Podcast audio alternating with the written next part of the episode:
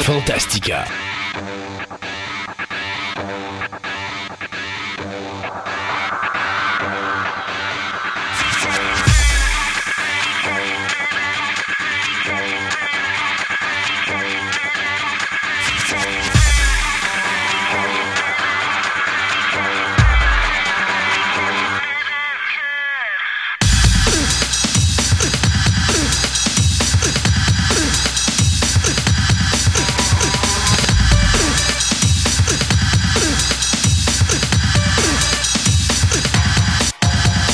Émission 61. Bonjour tout le monde, mon nom est Christophe Lassens et euh, je suis en compagnie, je vais arrêter de le dire, là, je suis en compagnie de Sébastien Côté, mon co-capitaine de navire. Salut Sébastien. Salut. Ça va bien? Oui, ça va très bien. Oui, good. Euh, Sébastien, on vient de franchir le cap des 70 missions. Oui. Avec ça, on a franchi le cap des 18 000 downloads. On s'en va vers le 20 000. Le 20 000. Hey, trois mois, 20 000. Est-ce que c'est possible? Est-ce que c'est possible? Est-ce que pour Noël, on pourrait avoir 20 000? Hmm, Ça serait un beau cadeau de Noël, Oui. j'avoue. J'avoue, j'avoue, j'avoue, j'avoue. Euh, mais c'est sûr que je te dirais, euh, on a une auditoire qui s'est stabilisée pas mal.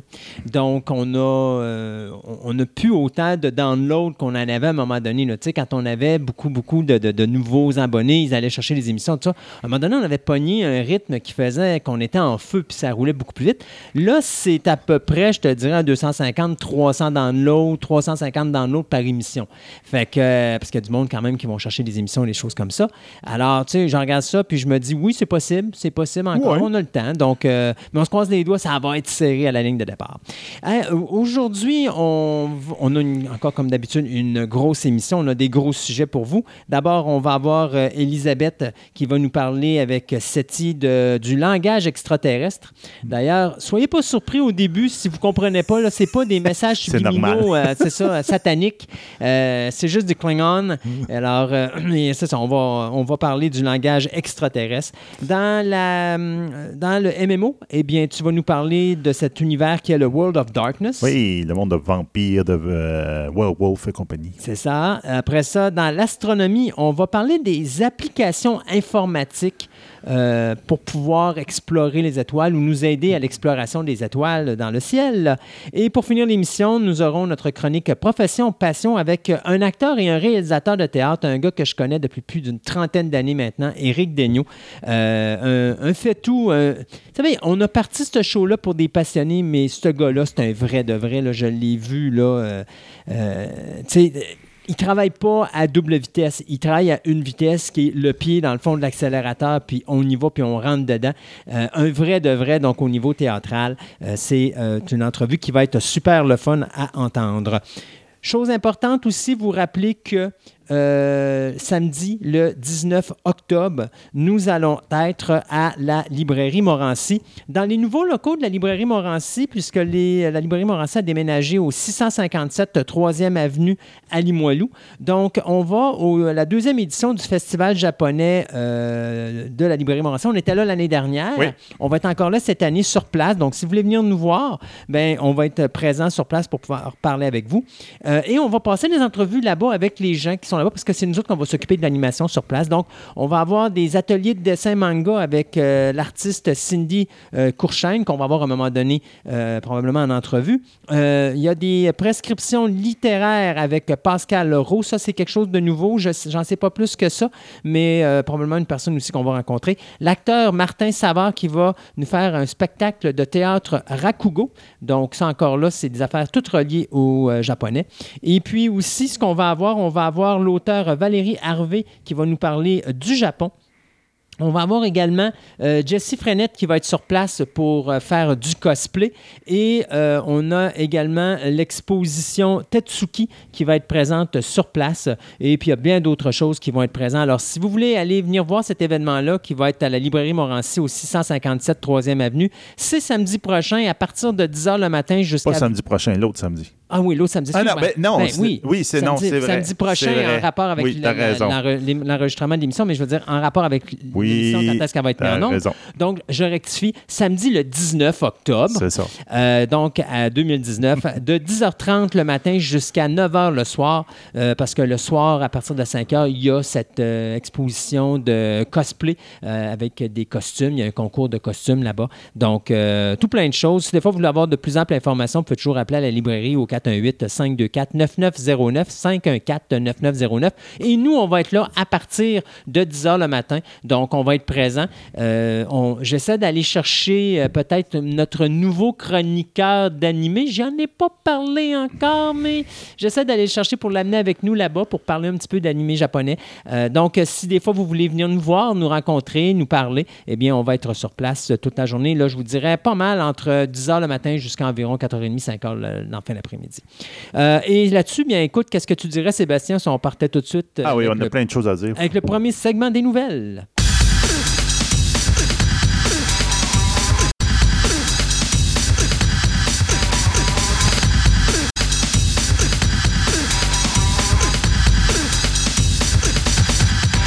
Ce segment de nouvelles vous est présenté par Vidéo Centre-Ville, le plus grand club vidéo répertoire de la ville de Québec. Films étrangers, noir et blanc, culte ou blockbuster, plus de 45 000 films disponibles en magasin. Au 230 Marie de l'Incarnation, Québec, ou visitez tout simplement leur site web à vidéocentreville.com.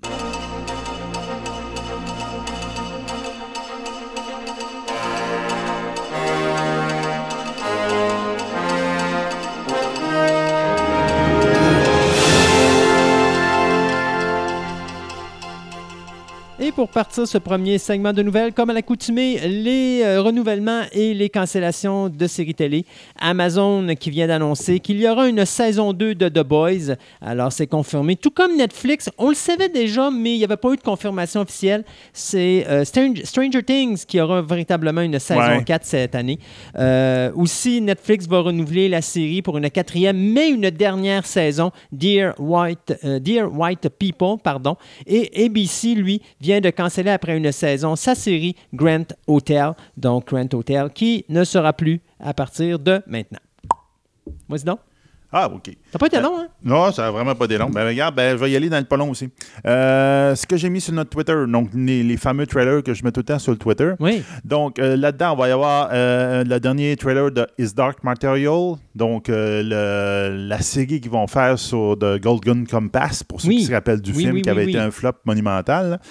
Donc, euh, on se rappelle que c'est le 4 novembre à HBO qui va savoir partir. Donc, le dernier trailer est là. J'avoue qu'il est assez époustouflant comme trailer. Donc, j'ai hâte de voir ce qu'ils vont faire parce que je trouvais l'idée intéressante, mais il avait été mal présenté au grand, en grand film. Donc, on verra bien ce que ça va donner.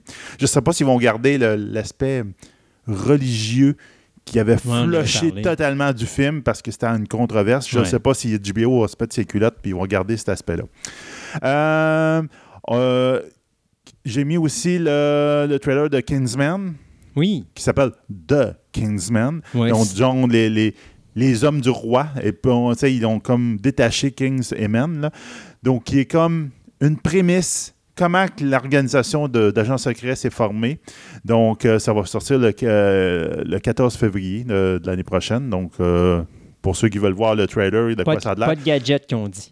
Ben, il va y en avoir beaucoup moins. C'est beaucoup, euh, c'est moins un film, disais, moins un film d'espion et plus un film d'époque. Ah oui, OK. Ça va être plus Hmm. dans cette idée-là. Donc, Deuxième Guerre marcher. mondiale, les Hmm. affaires de même où ils se battent contre Rasputin, affaires de- en tout cas. Donc, Ouais, moi, j'ai hâte de voir.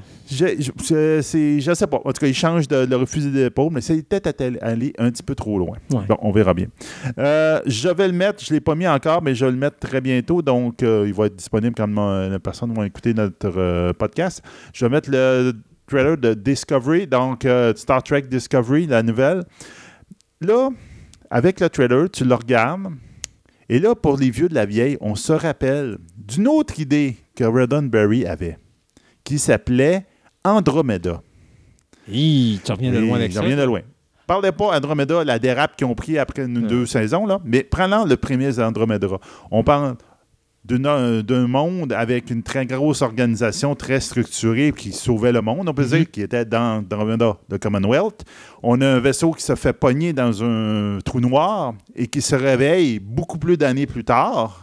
Puis ça n'a rien changé. Ben, pour lui, c'est que le temps s'est passé dans un clin d'œil. Donc, il a voyagé dans le temps et qui arrive dans une époque qui est désorganisée et veut rétablir le Commonwealth.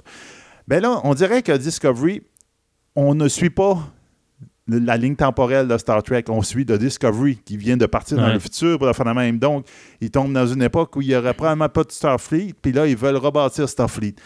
Sais, on dirait qu'ils ont repris le, Ouais. Andromeda, puis qu'ils l'ont mis dans Star Trek, puis ils ont parti là-dessus. En tout cas, à voir ce On que ça va bien. donner intéressant. J'en ai aucune idée. Il était peut-être écœuré de se faire toujours associer à Star Trek, puis on dit, regarde, on va passer dans une autre direction, Ben, comme ils exactement. la On, va faire la- tout ce qu'on veut dans, dans l'autre bout. Ouais. Puis il y a eu deux, tra- ben, deux trailers qui sont sortis. Un trailer qui a plus frappé l'imagination. Donc BBC qui a sorti un trailer pour The Wall of the World. Donc ils vont faire Oui, une série de huit épisodes. C'est deux, t'as deux trailers parce que t'as la BBC et t'as t'as Fox qui sort ça quasiment en même temps. Exactement. Donc, c'est le même principe qu'il y a eu il y a quelques plusieurs années où il y a eu deux films en même temps qui sortaient la même chose. Deux qui étaient extrêmement pourris, les deux. On verra bien ce que ça va donner. Donc, Wall of the World qui va se, se passer, ça va être sorti en l'automne. On n'a pas vraiment de date très, très précise. Euh, on dirait qu'il va sortir à différentes dates dépendant Ben, des régions. dirais, Il la parlait d'octobre, fin d'octobre. La pour- BBC sort, en- euh, sort cet automne. Ça, lui, Oui, j'ai pas de date. Ouais. Mais en ce qui concerne euh, les- le, le film de Fox, 3 ça, ça va sortir le 3 novembre dans les Pays-Bas. Dans les Pays-Bas. C'est ça. Puis, bon, donc, Wall of the World, BBC, ça passe à l'époque victorienne comme le roman original. Ça a l'air d'être bien fait. J'espère, ben, en tant que la BBC aussi, on s'entend une qualité inté- intéressante comme scénario, etc. On verra bien. Puis la version de Fox, ben, ça va se passer à notre époque. Mhm. Euh, imaginez que l'événement de Wall of World arrive, donc les météorites, etc.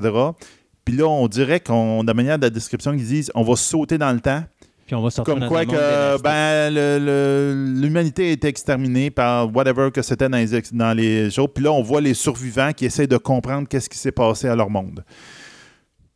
C'est une autre approche Ça intéressante. ressemblé pas mal à la série télé des années 80, fin des années 80, là, euh, la série télé War of the World, Ouais. euh, qui était ça exactement. C'était l'apocalypse, puis eux autres, ils essayaient de, de- de- De de- survivre. et de, combattre cette invasion. Donc, euh, je sais pas. En tout cas, ça peut être intéressant, mais moi, j'ai beaucoup hâte à celle de BBC. Ça oui, fait- ben, je pense que ça va être la plus intéressante. Ça, ça va être le plus intéressant. D'ailleurs, c'est drôle parce que c'était Robert Carlyle, je pense, qui est là-dedans, le gars qui avait joué dans Stargate euh, Universe. Ouais.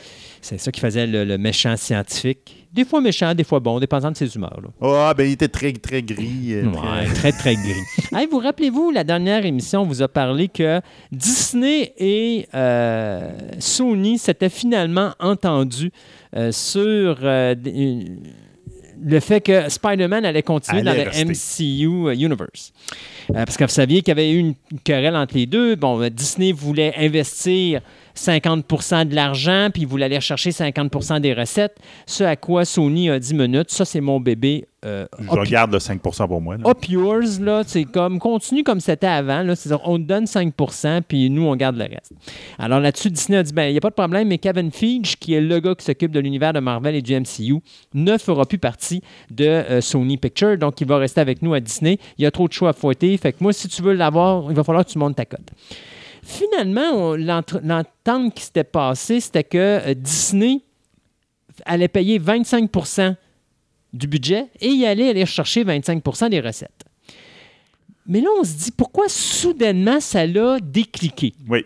Et là, on vient d'apprendre que Spider-Man lui-même aurait tiré ses toiles pour euh, essayer de coincer et Tom Rothman, le dirigeant de Sony, et Bob Iger, le dirigeant de Disney, euh, dans un petit endroit clos pendant l'événement du D3, euh, du D23, pardon, pour euh, militer en faveur des fans et dire, écoutez les boys, là, êtes-vous capable de trouver une entente pour qu'on puisse garder le Spider-Man dans le MCU Universe?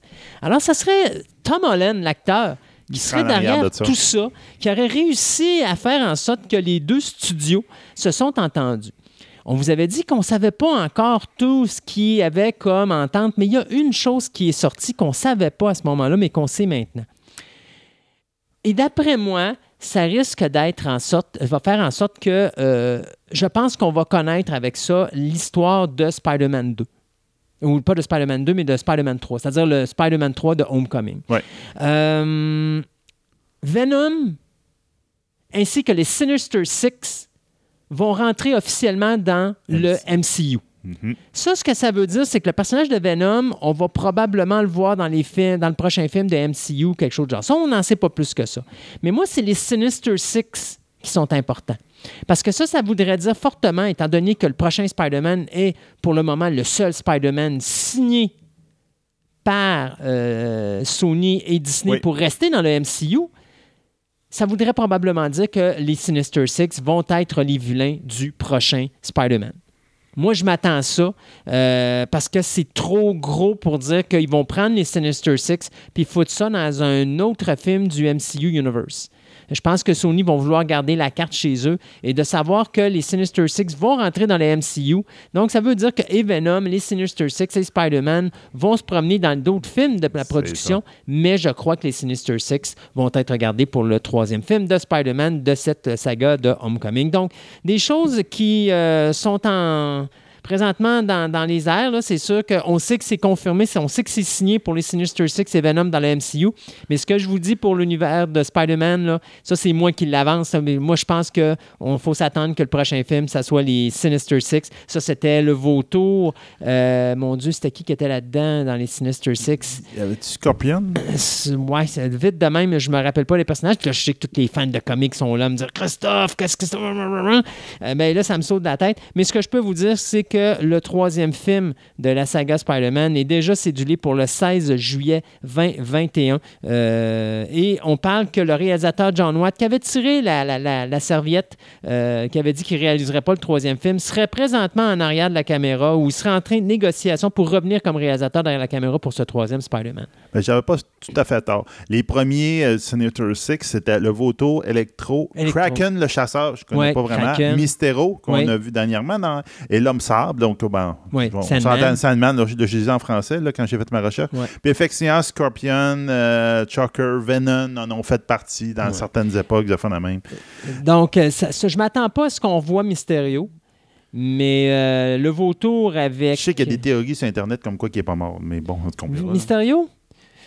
Je sais pas. Regarde, j'en ai Ouais. aucune idée, mais il y, y a des fans qui veulent pas qu'il meure. Non, c'est ça. Il y a des fans, mais les fans, euh, pauvres eux autres, ils peuvent rien changer. Mais ça n'empêche pas Surtout que. que c'est un faux, c'est un, c'est un faux super vilain, là. C'est comme. Ouais, mais non, mais Mysterio, moi, je- tu sais, j'ai eu peur quand j'ai vu le début du film, puis de voir Mysterio voler, puis ça, j'ai dit, c'est pas Mysterio. Puis finalement, quand j'ai vu ce qu'il faisait, à un moment donné, je m'en suis rendu compte vers où il s'en allait, Ah puis j'ai ouais. comme fait, OK, là, c'est plus le Mysterio qu'on connaît. Fait que j'ai pas vraiment détesté ce qu'ils ont fait avec Non, Mysterio.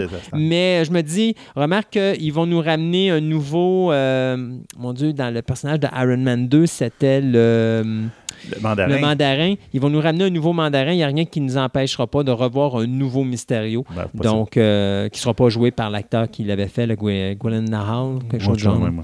Donc, c'est ça. Alors, euh, Spider-Man, euh, voilà, c'était Tom. disons merci à Tom Holland pour nous avoir ramené l'univers de Spider-Man dans le MCU Universe. Donc, je vais vous amener dans un dans votre côté nostalgique au bon vieux de la vieille comme moi, Christophe.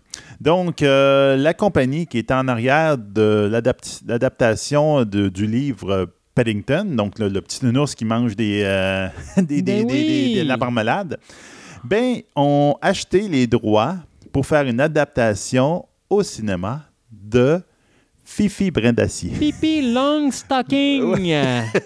de son très long nom. Regarde, pour ceux qui ne s'en rappelaient pas quand elle se présentait, je pense la première fois, elle dit eh, Fifi Lolotte, Victuaille, Catoplasme, Tampon, fille d'Affrin, de brin d'acier. En tout cas, tu sais, elle avait un nom, là, c'est comme.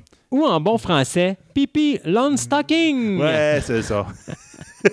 Ouais, c'est en tout cas. J'aime pas ton son original, mais on fera ce qu'on Donc, euh, c'était des romans, plusieurs romans qui Oui. sont basés dans- en 1945 et 1940 1948 qui ont été faits, qui ont été traduits dans des dizaines de langages euh, qui racontent les aventures de justement de Fifi Brandacier. Ça, ce que je savais pas, c'était que même euh, Miyazaki avait essayé d'acheter les droits de Fifi Brindacier parce qu'il voulait Ouais, faire des films de Fifi Brindacier, mais il n'a jamais été capable de sécuriser les droits. Euh, la fameuse série qu'on a écoutée dans notre très jeune jeunesse Oui. euh, était basée seulement sur les trois premiers livres de la série.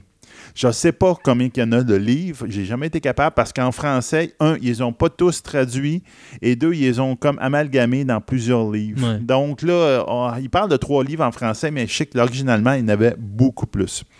Donc, euh, on verra bien ce que ça va donner. Euh, Fifi Brandacier est considérée en Suède encore comme une icône féministe. Ben, écoute. Oui, puis, tu sais, moi, si je me trompe, elle a ses Lulu. Et est rousse. Oui. Et puis, elle a une force incroyable. Une force incroyable, elle était capable de lever son cheval. là. Oui. Elle était capable, comme il s'appelait, l'oncle. euh, Oh, ah, boy, C'est trop vieux pas. pour moi, là. Non, il y avait le. Non, en tout cas, je m'en rappelle pas. Mais l'actrice qu'il avait pris à l'époque pour faire Brandacier, Elle matchait parfaite. parfaite pour C'est faire ça, c'était oh, le oui. numéro un. Donc, c'est ça. C'est une icône euh, féministe, euh, libre, indépendante, puissante. Elle, bousculait les, les- les ordres des, adultes et des enfants, des femmes et des, des hommes, de même. Donc, c'est quand même une, une figure très, très importante, quand même, dans la, dans la, au début de, la- dans l'enfance en Europe. Oui. Donc, on verra bien ce que ça va donner. On a eu euh, beaucoup de dessins animés. Il y a eu des dessins animés après ça, etc. Oui. Mais bon, je te dirais que c'est la série La télévision série, ouais. qui a, qui pogné. Même à un moment donné, je pense, ça a été euh, pendant que mon gars était très jeune, dans une, partie de Noël, il y a quelqu'un qui avait mis des DVD. Puis j'avais Ah, Où c'est que t'as pris ça? Ouais, je me rappelle qu'il l'avait sorti. Maintenant, tu passais dans les avais clubs. Vidéotron, des fois, tu en avais Ouais. sur les Donc, tablettes. je les avais euh, récupérés, puis mon gars, ils les avait écoutés pas mal. Donc, on verra bien ça, euh, qu'est-ce que ça va donner. Mais c'est un beau projet. Moi, je pense que ça va être très intéressant. Effectivement. Euh, deux petites nouvelles rapides de mon côté. D'abord, Eddie Murphy a confirmé qu'après Coming to en forme de 2 America, euh, eh bien, il va se lancer finalement sur Beverly Hills Cop 4. Il tient absolument à le faire. Ouais. Euh, écoute, Beverly Hills Cop 1 était parfait. Beverly, Beverly Hills Cop 2 était très bien. Il était très bien. Beverly Hills Cop 3, ça s'est gâté parce que John Landis a laissé aller Eddie Murphy. Et, C'est euh, n'importe quoi, le troisième. Eddie là. Murphy est excellent quand il y a un réalisateur qui le tient en arrière. Ouais. Si vous le laissez libre, il va faire de l'improvisation, puis ses jokes sont, sont mais le problème, c'est que ça se tient plus au long du film parce que c'est juste un ramassis de jokes improvisés. Euh, ça donne un peu... euh, pensez au dernier Ghostbusters, ça, puis je pense que ça va vous donner une bonne idée. C'est qu'à un moment donné, quand tu écris des jokes, mais tes jokes sont mis dans un barème où, ça, où tu montes euh, ta, ta comédie, puis tu montes ta joke, puis à un moment donné, elle, de- elle- elle sort, mais il y a quelque chose qui l'a monté, ce momentum-là, ouais, pour aller chercher cette le joke-là là, ça a plus d'impact que quand tu fais de l'improvisation, puis de l'improvisation, puis de l'improvisation, parce que Eddie Murphy avait ce don de filmer 50 fois la même scène, puis de dire 50 fois des choses totalement différentes. Tu arrives avec 50 jokes totalement différentes. Sauf qu'à un moment donné, une joke est une joke est une joke, mais c'est parce que c'est pas un film de stand-up comique qu'on veut. On va avoir un film avec une continuité, et c'était le défaut de Beverly Hills Cop 3. Alors, on verra ce que ça donnera avec Beverly Hills Cop 4. Ce que Eddie Murphy a dit par la suite, ce serait probablement son dernier film. Après ça, il va probablement s'en aller faire du stand-up comique et il va terminer sa carrière comme ça. Donc, il s'attend à prendre sa retraite sous peu. L'autre nouvelle, bien écoutez, on avait eu euh, Jeffrey Rush qui avait fait le personnage de Albert Einstein dans la saison 1. On avait eu Antonio Banderas qui avait fait le personnage de Pablo Picasso dans la saison 2. Eh bien, pour la saison 3 de la série Genius, de, c'était National Geographic, euh, eh bien, ça va être l'actrice Cynthia Erivo qu'on a vue dans Bad Times at the El Royal, qui va interpréter Aretha Franklin, la chanteuse. Donc, euh, la série devrait être filmée en novembre pour une sortie au printemps prochain. C'est toujours Brian Grazer qui va être de retour euh, comme producteur exécutif pour cette série qui, euh, moi, je vous dirais, j'ai vu les deux premières saisons, c'est vraiment excellent. C'est d'une une grosse qualité de, de- de série télé. De toute façon, National Geographic font pas grand-chose, mais quand ils font de quoi, c'est de la bonne qualité. Euh, donc, euh, Franklin, c'est-tu elle qui a inven- inventé les principes du Wi-Fi? Je me rappelle. Oh, ça, pas. je sais pas. Oh, ça, par Parce que s'ils euh, mettent ça dans la série Genius, tu me parles d'Einstein puis de l'autre. Non, mais c'est parce que c'est trop- c'est Ouais. une série anthologique. Euh, donc, dans la première saison, on, on voyait la vie d'Albert Einstein. Dans la deuxième saison, on voyait la vie de Picasso. Euh, puis dans la troisième, on va voir la vie de la chanteuse Aretha Franklin. Fait euh, Franklin pardon. Donc euh, là, tu m'arrives avec quelque chose que je ne suis pas au courant. Mais moi, je pense qu'ils vont plus voir les génies des différents euh, domaines, comme euh, le génie de la peinture, ben, c'était Picasso, mais le génie de... Ouais, ben c'est peut-être d'autres choses, regarde, parce que je- le nom me sonne quelque chose, puis je sais qu'il y a une actrice dans le cinéma qui était super, elle était quand même populaire et tout, Mhm. mais en arrière, c'était une génie, puis elle, a, elle a inventé les- le, le- principe du Wi-Fi, mais elle n'a jamais été créditée pour ça. Parce qu'au bout de la ligne, c'est euh, c'est un homme qui a pris le. le- Mais Aretha Franklin n'est pas une actrice en passant. Non, mais une je sais chanteuse. pas, mais une chanteuse. En tout cas, Mais ben, tu connais regarde, pas Aretha Franklin? ben là, j'aimerais ça. Est-ce qu'il faudrait que je me mette la, la face dans la voir, là? Il faudrait que tu, tu mettes, tu te mettes la face pour la voir. Ben, il faudrait que je me mette la. Je voudrais y voir la face, puis je regarde. Mais c'est correct, regarde, euh, je me trompe peut-être là, d'une autre personne, là, mais. euh, Parce qu'Aretha Franklin, tu vois, elle, est décédée l'année dernière, mais c'est une chanteuse, une chanteuse, euh, elle fait du jazz puis du blues, là. C'est, puis, euh, peut-être pas elle fait du gospel, du soul, du, soul euh, du funk. C'est la Queen of Soul. OK. Bon, ben, c'est probablement pas non, pour ça qu'ils vont la mettre là-dedans. Fait que dans Donc, la musique, c'est un autre personnage historique que je me rappelle. que je- Comme je pensais à Einstein puis tout, je pensais que c'était elle qu'on parlait, mais je, je me rappelle pas du nom de l'autre personne. C'est bon. C'est à ton tour? Ah, c'est à moi. Ah, bon, OK. Ben, regarde, la semaine passée, euh, j'avais pas été capable d'en parler. Mais malgré que le sujet était un peu soulevé dans, nos, euh, dans notre euh, dernier épisode, l'épisode 60, où on parlait justement qu'on avait une chronique sur les, euh, les maladies mentales. Oui. OK? Donc là, je voulais parler un petit peu de la personne, ben, euh, Christopher Eccleston, qui est en arrière du, du revival de Doctor Who. Donc, si on se rappelle bien, Eccleston, il a fait le Doctor Who en 2015. Donc, quand ils ont remis Doctor Who sur la map, puis là, on est parti qu'on on a du Doctor Who depuis ce temps-là, Mhm. ben, Eccleston était, était parti après une première saison. Puis la rumeur a toujours voulu dire que ben, il s'était pas entendu avec euh, les acteurs avec qui il travaillait, le scénariste, etc., etc. Puis malheureusement, c'était peut-être pas le- l'histoire. On n'a jamais vu le, fond de mot, le fin mot de l'histoire. Mais finalement, il a fait une auto- autobiographie Biographie. dernièrement. Puis là, euh, il a levé le voile là-dessus. Donc, son autobiographie, qui a un très long titre, c'est I Love the Bone of You, My Father and the Making of Me. OK. Donc, euh, à l'intérieur de ça, il parle de deux choses qui souffrent de dysmorphia et d'anorexie.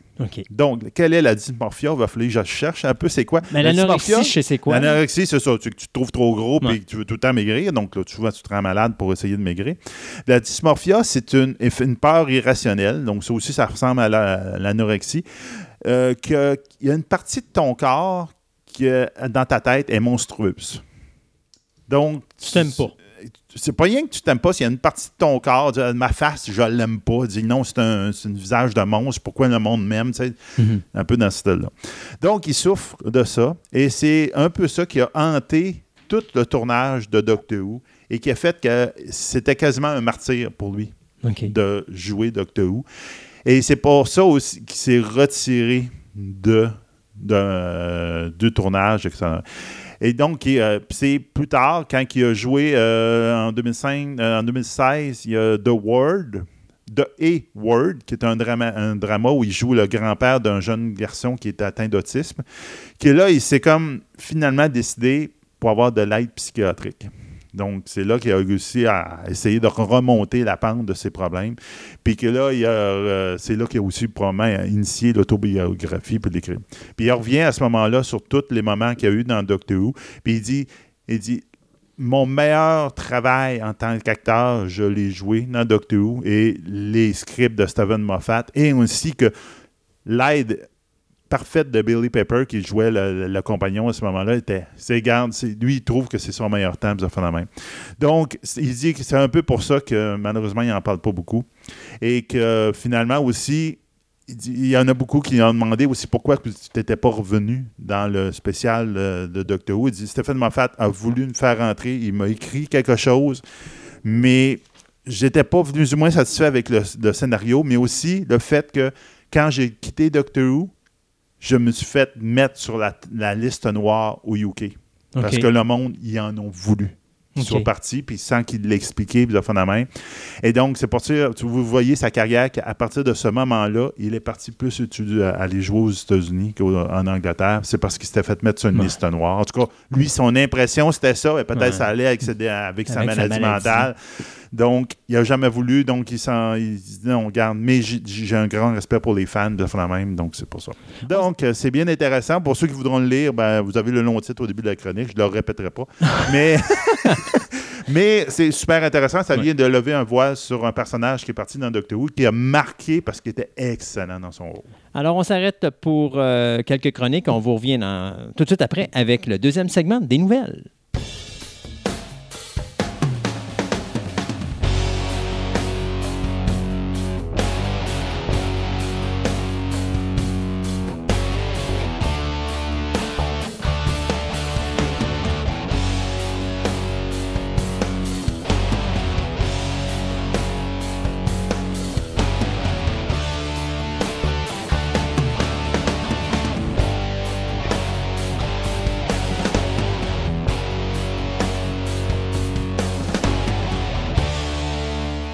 Dans cette chronique MMO-RPG, Sébastien, tu vas nous parler du World of Darkness. Oui, c'est pas quelque chose que je suis très à l'aise. Mettons que c'est pas. j'ai- brièvement joué ici et là. Mais c'est un univers en soi, puis il y a toute une grosse niche. là. Donc je pense que ça vaut la peine. Donc, le World of Darkness est enfin le nom qui a été donné pour unifier trois, mais très distincts univers OK, OK. qui a été... euh, Est-ce que c'est fait par la même compagnie? oui, c'est fait par la même compagnie. Puis en arrière, c'est pas nécessairement tout le temps le même personnage qui est en arrière qui a créé ça. Mais tu vas voir, c'est un peu, euh, pas complexe, mais tu sais, un petit peu euh, des embranchements ici et là. OK. Donc, c'est un- tout basé World of Darkness. C'est un univers d'horreur surnaturel d'un jeu, jeu de rôle qui a été créé par la compagnie White Wolf en 1991. OK. Le premier de ces mondes a été conçu par M. Mark Rain Hagen, alors que le second euh, monde qui, qui distingue ces trois-là, donc on- ce qu'on appelle les Big Three, les, les- les Mhm. trois gros. Le deuxième a été conçu par la compagnie White Wolf que M. Ray Hagen va avoir fond- aidé à fonder. Et le troisième va être euh, écrit par M. Montecook. Montecook, euh, on le connaît plus, il a déjà touché à Donjons et Dragons, pour ceux qui se connaissent bien gros ça. Puis il va être basé sur les deux autres. Donc ça, ça aide à comprendre que La base. il y a la base, mais c'est surtout que c'est c'est pas bien lié ensemble. OK? Donc, M. Mark Kagan était déjà connu en 1987 pour avoir créé un, un univers de jeu de rôle qui s'appelait Art Magica. OK? Euh, Art Magica, ça passe dans les années 1200 à peu près en Europe. Ça suit une, en met en scène des groupes de magiciens qui vont combattre le surnaturel. Donc, vont combattre des vampires, des même. Ce jeu étant euh, très, très, très fortement ancré dans la réalité, dans les légendes et les créatures surnaturelles. Donc là, ils vont dire, regarde, euh, une fée, c'est telle chose dans la littérature, ben c'est carrément ça dans l'histoire, comment, comment on les vit. Puis là, juste pour qu'on Oui. comprenne, là, là, ce qu'on parle, c'est du grandeur nature, Non, du jeu de rôle. du jeu de rôle. C'est un jeu de rôle. OK. C'est vraiment un jeu de rôle. Donc, c'est du jeu de rôle sur table. Oui, Ok, c'est ça. Carrément avec des dés. Oui, c'est beau. Donc, euh, lui, ben, dans son Art Magica, même, tu voyais que c'était particulier, mais il y avait déjà, tu voyais qu'il y avait un esprit, je un peu différent du monde. Et tu jouais le magi, donc le, le magicien, et tu voyais, tu jouais son, j'allais dire, son, son sidekick, qui était en fin de compte celui qui passait le balai, un peu, sais, euh, Mickey. Mouse, Mickey Non, non. Mouse qui passait le balai. C'est Robin. C'est Robin. Robin passait le balai dans la Batcave. C'est Non, ça. faut le dire. Donc, ça permettait que le magicien, justement, il partait mener sur une, une chire, puis il dit Ah, je vais faire une potion, euh, pour- une potion pour rendre amoureux à quelqu'un. Ben là, il partait pendant trois semaines dans son laboratoire, puis pendant trois semaines, il ne pouvait plus jouer. Donc là, à ce moment-là, tu jouais le gars qui passait le balai, puis qui allait euh, chercher les. Le mener le magicien ouvrait sa porte, il dit Va me chercher telle affaire. Puis il refermait la porte, il dit Il allé chercher telle affaire. Puis c'est peut-être lui aussi qui vivait les aventures, pas juste le, magi- le magicien. Mais en tout cas, on s'éloigne du sujet. pogné avec un magicien comme ça? C'est donc ben le dol pendant trois semaines, la game. Là. C'est ça. Donc, c'était un peu. Je, je trouvais le principe intéressant parce que lui, il trouvait qu'un magicien, ça devait passer du temps dans le laboratoire, puis il n'y avait pas le temps d'aller à l'aventure, de faire la même. Donc, il y avait un sidekick que tu jouais. Donc, toi, dans- de base, tu jouais le magicien et son sidekick. Là, tout le monde jouait de ça de même. Donc, on s'éloigne du sujet. On va retourner à M. Ray Hagen. Donc, Ray Hagen, justement, à cause de Art Magica, s'en va au Gen Com de, de 23 en 1990 en compagnie de deux de ses comparses, M. Wieck puis M. Stevens. Puis, c'est dans la discussion dans l'auto que vient à li- le- le- le- le- la naissance de ce qu'il va devenir Vampire the Masquerade. Donc, il va être publié en 91, l'année suivante. Donc, Rick Hagan trouvait justement le principe de chasseur de vampires très plate. Il dit euh, Je suis un chasseur de vampires, je cours après le vampire, je plante un pieu dans le vampire. Donc, Ouais, un t'sais, peu comme Pierre Richard, je prends l'assiette, je, mets- je lave l'assiette, je lance l'assiette, je chape l'assiette, je casse l'assiette. Ouais, c'est ça. Donc, il dit Hey, pourquoi qu'on n'inverse pas les rôles? Pourquoi que c'est pas plus les joueurs qui sont dans la peau des vampires, puis les autres se font courir après?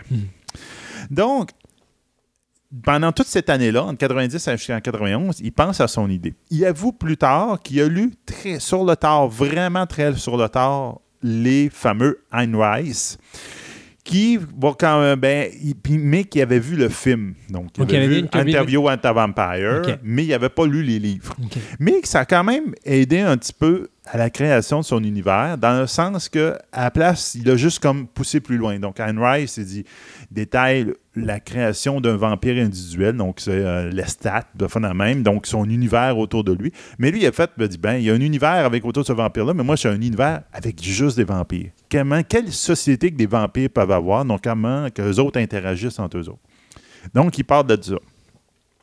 Donc, en faisant ça, il va inventer une terre beaucoup plus gothique. J'allais dire beaucoup plus punk ou encore très corrompue. OK?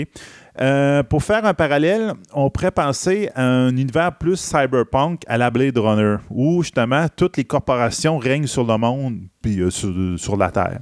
Ben, dans son univers à lui, il y a effectivement des corporations qui règnent sur le monde, mais c'est plus des sociétés surnaturelles qui sont, qui sont au-dessus de, de les humains.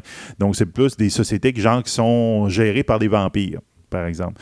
Donc, là, dire, une corporation, ça fait des centaines d'années qu'ils sont là, parce que c'est le même vampire qui est en arrière, puis qui, qui se cache dans l'ombre, puis qui est en train de la gérer, puis ils font de l'argent avec ça.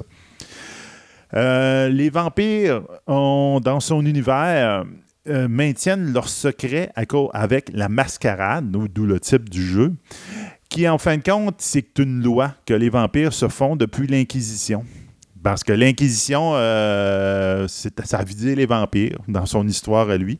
Et donc, ils ont, perdu beaucoup, beaucoup de monde, les vampires, à ce moment-là. Et donc, là, ils ont dit, à partir de là, il ne faut plus que les humains se doutent de notre existence. Donc, on, on maintient une mascarade, une façade pour se cacher. Puis que s'il y a des vampires qui dérogent à la mascarade, ben, les autres vampires vont l'éliminer. Ça fait penser beaucoup, il y avait une série télé qui s'appelait Kindred Oui. The Embraced. On va pouvoir en parler. C'est exactement l'univers de Masquerade. Beaucoup plus que d'autres choses qu'on va parler à, à toute fin de la, de la chronique. Euh, donc, euh, c'est ça. Donc, les joueurs vont y jouer des vampires, ils vont combattre leur instinct de garder leur humanité. Tout le Wall of Darkness, c'est ça. Il y en a qui paraissent plus que d'autres, où c'est l'instinct du personnage, puis on, on pourrait dire, entre guillemets, l'humanité du personnage. Donc, le, le vampire a son instinct qui va aller prendre, il va aller se nourrir à tout le monde euh, qui mieux mieux puis lui a son humanité ou encore, c'est, regarde, pour rester ce que je suis, je peux pas faire ça, sinon je vais devenir la bête. Mhm. Donc, il y a tout le temps un conflit entre les deux. Puis c'est un peu ça. Tout, tout l'univers de World of Darkness, tous les personnages sont tout le temps comme ça. Donc, ça fait des. Ça fait pas des personnages, je te dirais, faciles à jouer. Dans un sens. C'est pas. Ah, je joue le magicien puis je joue Gandalf. Tu sais, je pars avec Gandalf, avec l'idée de Gandalf dans ma tête. Là, tu pars avec ça. Puis pour bien le jouer ou bien le comprendre et bien l'apprécier, il faut que tu rentres dans un autre état d'esprit. Donc, c'est plus difficile à jouer. C'est pas nécessairement un jeu pour une, euh, des, des, comment- des- des- des débutants. Mhm. C'est un jeu un petit peu plus, un petit peu plus haut de gamme. On pourrait dire un petit peu, un peu plus expérimenté. Donc, il va combattre, garder son, combattre son instinct pour garder son humanité, combattre l'opposition des mortels qu'eux autres, s'ils découvrent, ils, peuvent, ils vont essayer de l'éliminer. Ou encore la tricherie et la politique de la corporation, donc des autres vampires, tout simplement. Donc, en faisant ça, il y a plein de sous-races de vampires, dépendant de où est-ce qu'ils viennent, de, de- de quelle région, etc. Donc, c'est très, très compartimenté. C'est un peu que tout, tu sais, dans Donjon Dragon, tu as toutes les classes, magiciens, guerriers, etc. Mais eux autres, c'est plus, tu es un vampire. Vous êtes tous des vampires. Mais toi, tu es un vampire. Il y avait des noms genre des Broodjobs, des Ouais. Donc là, c'est que toi, tu es un vampire de tel clan, de telle sorte. Tu dis, toi, si- tes aspirations, c'est ça. Ou ton démon, ton instinct se pousse vers là. Toi, ton instinct te pousse plus vers d'autres choses. Donc là, ça fait des clans, ça fait des, un peu des frictions entre les vampires, puis même dans un... Sauf que toi, tu es, meilleur au combat. Ah, toi, tu es plus un tacticien. c'est Ouais. ça. En 92, un an plus tard, ça, il faut se rappeler de ça, là, ça a dérapé leur affaire, mais solide. White Wolf est déjà créé, donc la compagnie est créée. Ils vont publier leur deuxième setting. Dans ce dernier, les joueurs vont jouer un autre archétype de, de, de- de monstre. Donc, ils vont jouer des garous, ou plus encore plus spécifiquement, des werewolves, des loups-garous. Donc, les garous, eux autres, vont être plus. euh, J'appelle ça quasiment écologiste. Ouais. Ils veulent préserver, protéger Gaïa, donc l'entité terrestre, on peut dire. on peut- Mais avec l'industrialisation, les temps modernes, etc., ben, leur étoile est en train de pâlir, puis même euh, il y a de moins en moins de loups-garous qui, qui, qui naissent à chaque génération, donc leur, leur race est en train de disparaître. Donc ça vient un- quasiment un combat perdu d'avance. Tu vois tout de suite, là, c'est un autre genre, mais il y a encore, le- le- ils, ils combattent encore comme un démon ou quelque chose de même. Ils sont en voie Ils d'extinction. sont carrément en voie d'extinction. Un peu comme, euh, c'est un peu comme des chamans. Sais, On pourrait, là, je pense, le parallèle chaman amérindien versus les loups-garous, ça ressemble pas mal. OK? Euh, Puis, loups-garous, ben, euh, on sait que là-dedans, c'est, ils parlent déjà à ce moment-là que l'apocalypse s'approche puis qu'ils essayent de l'éviter. Donc, il y a quelque chose qui arrive au bout du corridor, puis c'est pas le fun, puis c'est la fin du monde. là. Ça, ça Mhm. ressemble à ça. Puis ils essaient de l'éviter. Donc, comme les vampires, ben, eux autres, les werewolves aussi, sont extrêmement compartimentés. Il y a des tribus, il y a des clans. Euh, la personnalité des loups, euh, des loups-garous, varie selon la lune sur laquelle ils sont nés. Donc, euh, si tu es né sur une pleine lune, tu es plus un, un meilleur guerrier, tu es quelqu'un de vicieux, de fin de même.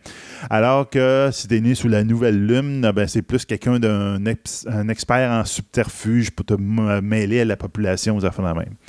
Donc, ben, ça pourrait ressembler un peu à Loki. Ben, Menez-vous le personnage de Loki, mais ça, ça ressemble un peu aux loups-garous qui sont nés sous la nouvelle lune. En 93, un an plus tard, c'est ça l'affaire. Ouais. Ça déboule leur affaire. On s'entend qu'ils ont, ben, ils ont pensé ça dans une auto. Mhm. ça commence de même. Il sort un troisième setting qui va s'appeler Mage de Ascension. Euh, Ray Hickman, aucunement impliqué dans le projet directement. C'est juste qu'il a supervisé d'en haut, mettons. Là, quand on parle des mages, on parle de magiciens. Oui, de magicien. Donc, euh, mais la conception de Mage Ascension est très, très, très fortement inspirée de, du fameux setting de Art Magica qu'il avait fait en 87 avec. Il y a beaucoup de similitudes, il y a même des noms qui reviennent, etc. Donc, c'est quelque chose, tu vois que même les gens, ils l'ont pas consulté, puis de même, ils se sont inspirés de ces affaires. Donc, euh, dans ce, cet univers-là, cette fois-là, on a des personnes, dans des mortels, qui ont la capacité d'altérer la réalité. Donc, euh, en, en- en réalité, tout le monde est capable d'altérer la réalité de ce- euh, dans cet univers-là. C'est juste qu'on est tous un peu inconscients. On est dormant. Cette capacité-là, on s'adore puis on ne l'utilise pas. Il y en a quelqu'un qui se réveille, d'où le nom Awakening, qui vont prendre conscience de ce pouvoir-là et vont apprendre à l'utiliser. Donc, la limite de leur pouvoir n'étant pas leur capacité eux autres nécessairement, c'est plus le consensus général de la normalité. C'est-à-dire que, je vais, je vais t'expliquer ça facilement, Ah ouais, le tu veux, non, non, mais tu veux faire une grosse boule de feu au Ouais. milieu de- du champ, il n'y a personne pour te regarder, tu l'as fait ta grosse boule de feu, puis elle est partie. Mais si tu l'as fait dans une place publique, avec pers- toute personne, plein de monde qui te genre. regarde, dans le métro, mais là, c'est, comme tu as dit, tout le monde a la capacité d'influencer la, la réalité, mais là, le monde font Oh, c'est pas normal ça. Donc, il va falloir que tu te battes contre la normalité que les personnes perçoivent ou monde. Eux autres, ils disent Mon monde est comme ça. Et si tu déroges à ce monde-là, mais j'y résiste. Ouais, mais ça change quoi? Mais ça fait que ta, ta boule de feu, tu seras peut-être même pas capable de la sortir. OK, je comprends. Parce faut que. que... faut que la personne en avant de toi où tu l'as fait, faudrait qu'elle faut qu'elle y croie. faut qu'elle y croie. Donc, sortir une grosse boule de feu de tes mains et de la tirer, va passera pas bien. Mais si tu fais la même genre d'explosion de feu, mais que c'est l'auto à côté qui explose, là, c'est plausible. Donc là, la réalité va pas te combattre. OK, je comprends. Puis si tu essaies de combattre la réalité puis de faire des brèches dans la réalité, ben là, tu fais des, ce qu'on appelle, les autres, ils appellent des, euh, des, euh, voyons, des paradoxes. Puis à ce moment-là, c'est comme là où tu peux détruire l'univers avec ça. Ça, ça, ça- on n'a pas croisé des effluves. Là. Oh, ouais, oh, ouais. Ça revient à ça. Là, Ne touche pas à ton toi-même dans le passé. c'est ça. Encore là, il y a beaucoup de politique. C'est très présent. Plusieurs ordres de mages, dépendant de. Souvent, c'est des ordres de mages qui sont reliés justement à des, euh, des grands ordres de magie qui viennent de, des milliers d'années. Donc, ça dépend aussi de, de- aussi euh, euh, l'exploitation de la réalité. Il y en a qui ont dit Ah, moi, j'altère les esprits, j'altère la perception du monde. Moi, je, je fais plus, je fais du feu. là. C'est moi, moi, je suis un, allume- un allume-feu. Je suis un pyromane. C'est un pyromane. là. Wouhou! Donc, ça, ces trois settings, ces trois, les big three qu'on appelle, eux autres, semblent faire un tout, OK, qui va t'appeler Wall of Darkness. Mais on dit semble. C'est dans le sens qu'ils n'ont jamais été conçus comme tels. Ça a pris trop peu de temps entre chacun des settings. Ils n'ont jamais eu le temps de, de se consulter. C'est fait par trois, de trois groupes Ouais. différents. Une personne seule, un, per- un- lui, une autre personne, il, a, il est impliqué, mais avec toute une équipe. Puis un autre qui a été fait un peu à part. Donc, ça veut dire que ces univers-là, leur histoire se contradisent entre eux autres. Puis, euh, la force des protagonistes est pas correcte. Donc, tu peux pas mettre vraiment un vampire, un, vamp- un loup-garou puis un magicien ensemble. Et il y en a un qui va clencher l'autre. ça sera pas trop long. Il y en a un qui va dire Hey, toi, fous-moi la paix, il va te donner une baffe puis tu vas te tomber sur le dos. C'est fini. Donc, c'est très, très, très difficile de faire jouer ensemble. Mais c'est parce qu'un mage, c'est avec ce que tu viens de me dire, si les loups-garous puis les euh, vampires croient pas en ce qu'il est capable de faire, ben là, il peut rien faire. Quasiment. Mais c'est sûr qu'il peut le faire, mais c'est plus difficile. Il va le faire Tout. quand sais, il va dire je fais brûler euh, le- le- le- le- le- la caverne des, euh, des loups-garous, mais il faut qu'ils dorment tous puis qu'ils soient pas conscients de ce que je fais. Puis le loup-garou, euh, un peu comme on voit dans les films Underworld, même quand le loup-garou tombe sur le vampire, là, regarde, le vampire mange ses bas. Bon, ben, ça revient à ça. Ouais. Donc, c'est très difficile. à partir- de là, ils ont quand même continué à essayer d'évoluer. Mais ça a donné, en dehors du Big Tree, il y a eu d'autres choses, mais c'est plus bas, c'est c'est plus underground, la même. Donc, en 94, déjà là, ils ont commencé à prendre un peu de distance en temps entre les autres. Euh, Raid the Obli- Oblivion, qui est, qui est un univers où les personnages, euh, la personne, t'es mort, mais tu restes dans le monde, t'as pas une tâche à finir. Ça ressemble un peu des fantômes, mais c'est Ouais. pas tout à fait des fantômes, tu sais, mais mettons des revenants. C'est des fantômes morts vivants. Mettons ça. Euh, tu sais, comme je dis, moi, j'ai jamais joué à bien des settings là-dedans. Là. Je, je vois de l'information que Ouais. j'ai trouvée sur Internet. Puis tout, il y en a certains qui vont dire Ah, ouais, mais c'est pas tout à fait ça. Puis oui, c'est vrai, je te, je te donne ça. Tu sais pas tout à fait ça. Mais ça donne une bonne idée. Mhm. Euh, c'est des personnes mues par leurs émotions, puis ainsi que les celles des autres. Donc, c'est influencé par celles des autres qui est autour de lui, puis c'est influencé par ses émotions, probablement par rapport à sa mort. Ça a été conçu par Ray Aikman, le, le même gars qui a fait Vampire, mais dans l'idée que les joueurs doivent et vont être inconfortables à jouer à ce jeu-là. OK. C'est comme, c'est pas supposé être une, une expérience plaisante. OK. Après ça, on se demande comment ça se fait qu'il n'a pas été vendu bien, bien. Ouais, c'est ça que j'allais dire. là. et que c'était conçu extrêmement pour des joueurs très expérimentés.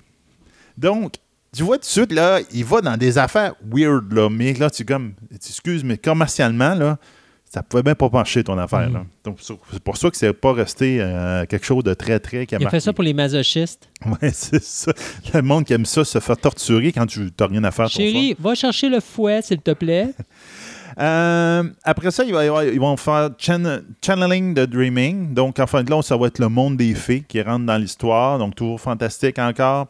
Euh, sauf que là, les joueurs vont jouer des demi-fées, donc des, des- la progéniture de fées et de mortels, qui sont encore là torturés par, d'un bord, le, le- le côté fée, que lui, c'est le côté créatif, inspiration, qui veut créer des œuvres, et le côté humain qui le ramène à la terre puis qui il écrase la face dans, la- dans l'asphalte. là.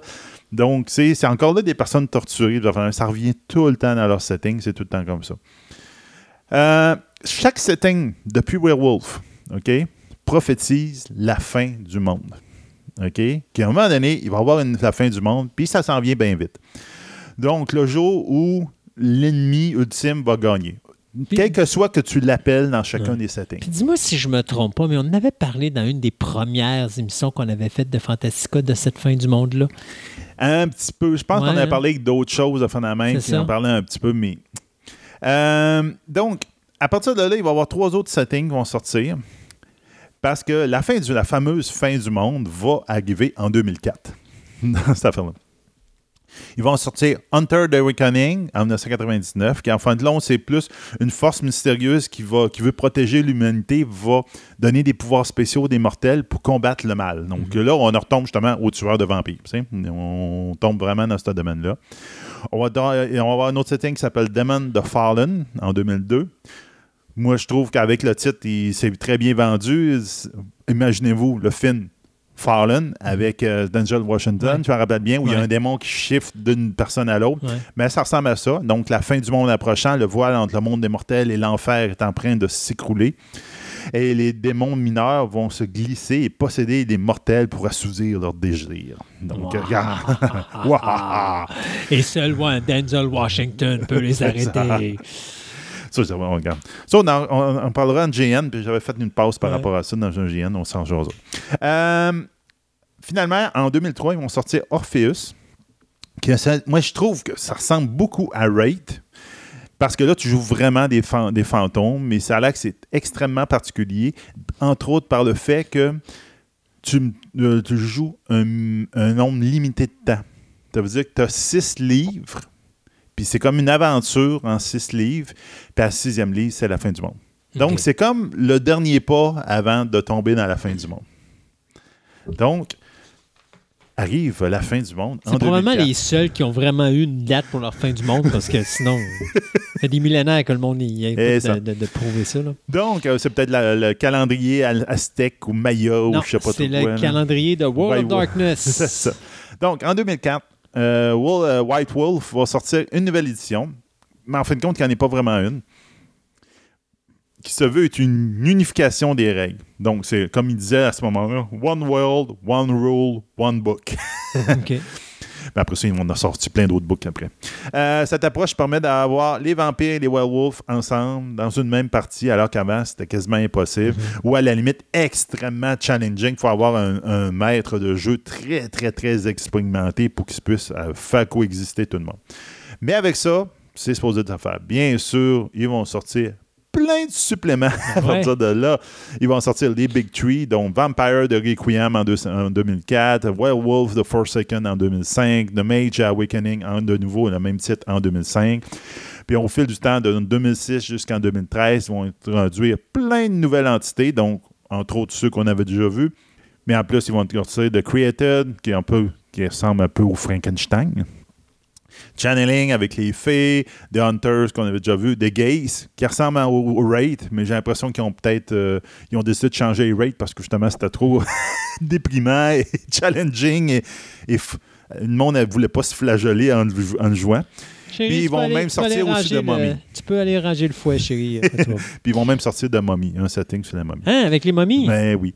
Donc, malgré tous ces changements-là, c'était pas vraiment une seconde édition, c'était plus un- une réécriture pour unifier les différents univers. Donc, c'était comme un exercice qu'ils se sont donné, mais en 2004, mais à place de le faire dans, en arrière de leur bureau, dans leur bureau fermé, ben, ils ont décidé de le faire en public, Ouais. puis de faire de l'argent avec ça. Donc, euh, c'est ça qu'ils ont fait.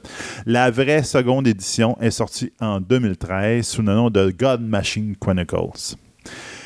On s'entend que euh, maintenant, le Wall of Darkness, il y a le New, pour les, les amateurs, il y a le New Wall of euh, Darkness, puis je pense que c'est le Wall of Darkness Chronicles, qui est comme le avant, de, Ok. les règles d'avant.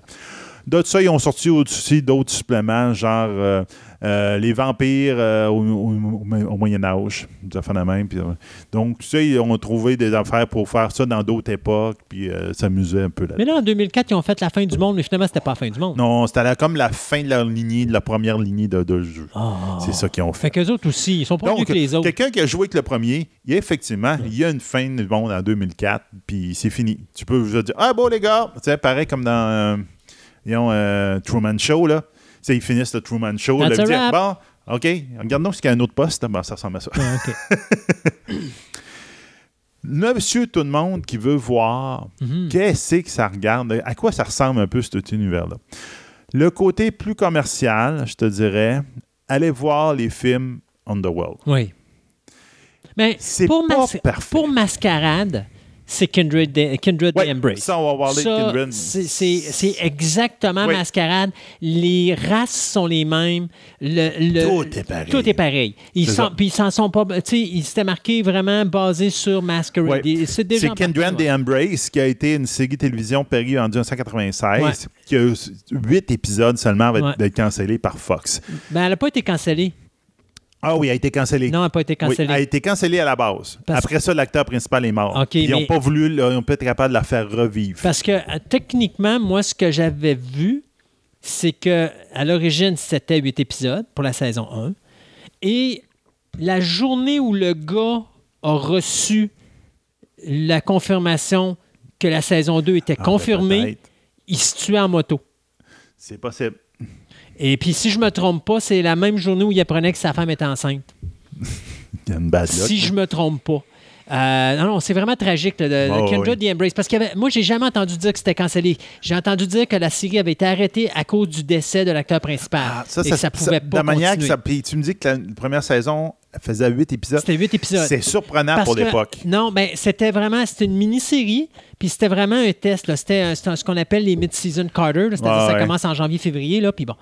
Mais écoute, il y a eu un impact, puis la série était vraiment bonne. Si vous l'avez Oui. pas vu, Kindred the Embrace, Mais là, ça a été bizarre, comme parce qu'en fin de compte, même les, les critiques ne savaient Ouais. pas comment la classer. Ils, ils disaient c'est Godfather euh, mêlé avec Melrose Place. Ouais. C'est ça la, la Mais description. le quelqu'un qui donnait. connaissait l'univers Masquerade disait Ah, c'est exactement Masquerade. Parce que c'est ça, ils l'ont vendu un peu comme. ça a été bizarre parce que je pense qu'ils l'ont vendu comme plus une. euh, justement, film horreur, série d'horreur. Chaud, ouais. Mais là, ça tombait justement Godfather, puis un peu politique. d'amour, puis ça fait la même, parce qu'en fin de compte, c'était. euh, c'est comme on disait tantôt, le, le vampire qui essaie de retenir son humanité. Ouais. Donc là, ici, il s'acoquine avec des humains, puis il essaie de, essaie de Oui, vivre qu'est-ce qui était avant. là. Et c'est très politique. C'est extrêmement politique. très politique. Puis là, ça a perdu des, du monde un peu de- de- Ouais. dans, dans l'intro puis tout.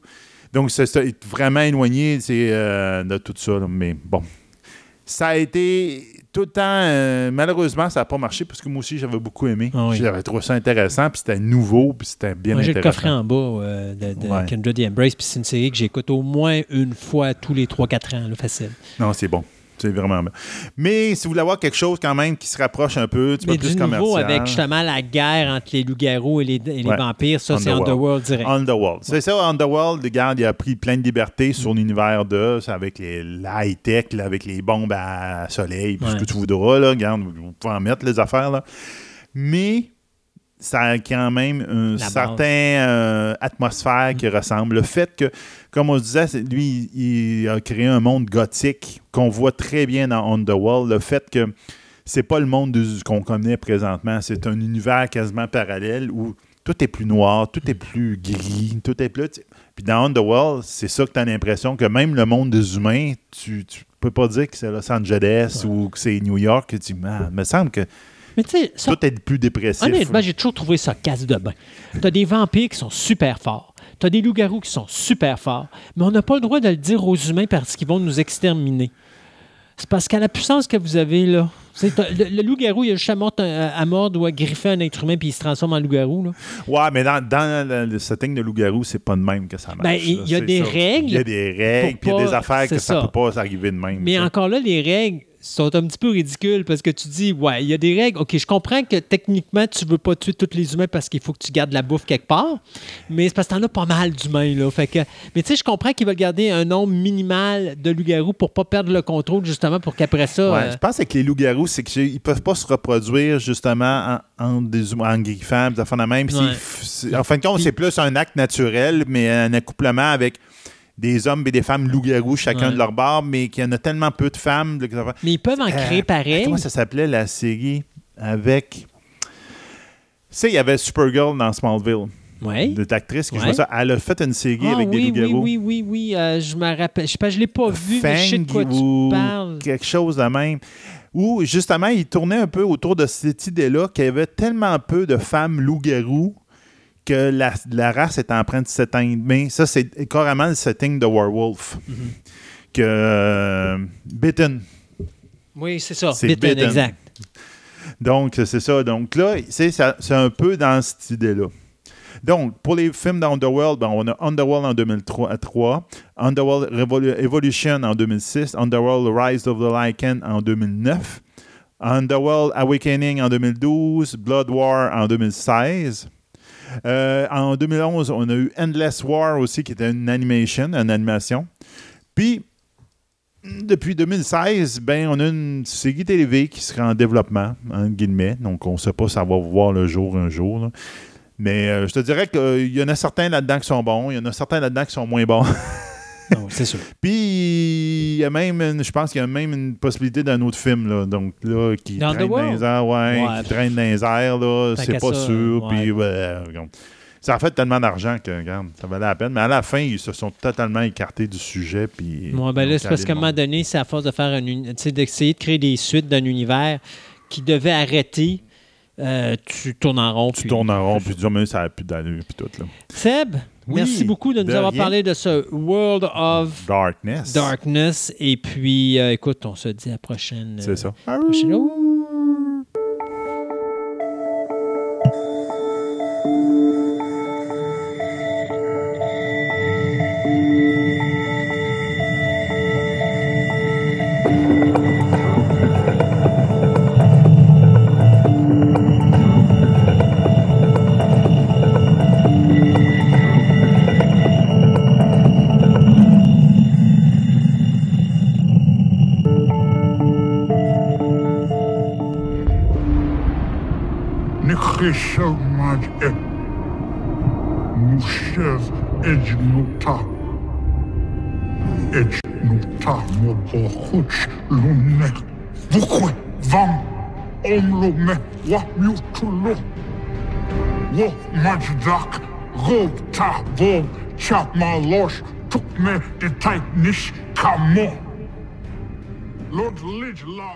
OK, euh, ben, pour tous ceux les fans de science-fiction, et, euh, on vient tous de reconnaître le, langage Klingon qui est utilisé dans Star Trek. Puis étonnamment, ben, c'est pas du blabla. Il y a quelqu'un en arrière qui a pensé à, à toute la linguistique. Et, euh, donc, on s'était dit que ça serait un bon sujet pour SETI, donc les langages extraterrestres. Donc, euh, c'est pour ça qu'on on s'est introduit en Klingon. Donc, euh, pour se parler de ça, on a notre, notre experte de SETI, Elisabeth Piotella. Donc, bonjour. Bonjour. Ou Capla. C'est-tu Capla qu'il faut le dire pour en bonjour? J'ai essayé d'apprendre le Klingon et c'est vraiment très, très, très dur. Oui, Donc- hein, c'est pas facile. hein. Voilà. Donc, il y a des petites euh, applications, par exemple Duolingo, où on peut apprendre la- des langages. On apprend à dire bonjour, à faire des sujets, des phrases très, très simples, sujet, verbe, complément. En Klingon, c'est vraiment, vraiment très dur. Donc, on va Donc, parler le- de langage extraterrestre. Oui, alors c'est une question euh, qu'on trouve beaucoup euh, dans la science-fiction. On l'a aussi dans Game of Thrones, par exemple, sur comment est-ce qu'on crée un langage qui n'est pas humain ou un langage complètement différent où celui qui écoute ce langage se dit, ben non, ça c'est là c'est des extraterrestres, là c'est vraiment quelque chose d'extraordinaire, quelque chose qu'on connaît pas, quelque chose de nouveau. Alors euh, il y a l'exemple bien sûr de Star Trek avec les Klingons.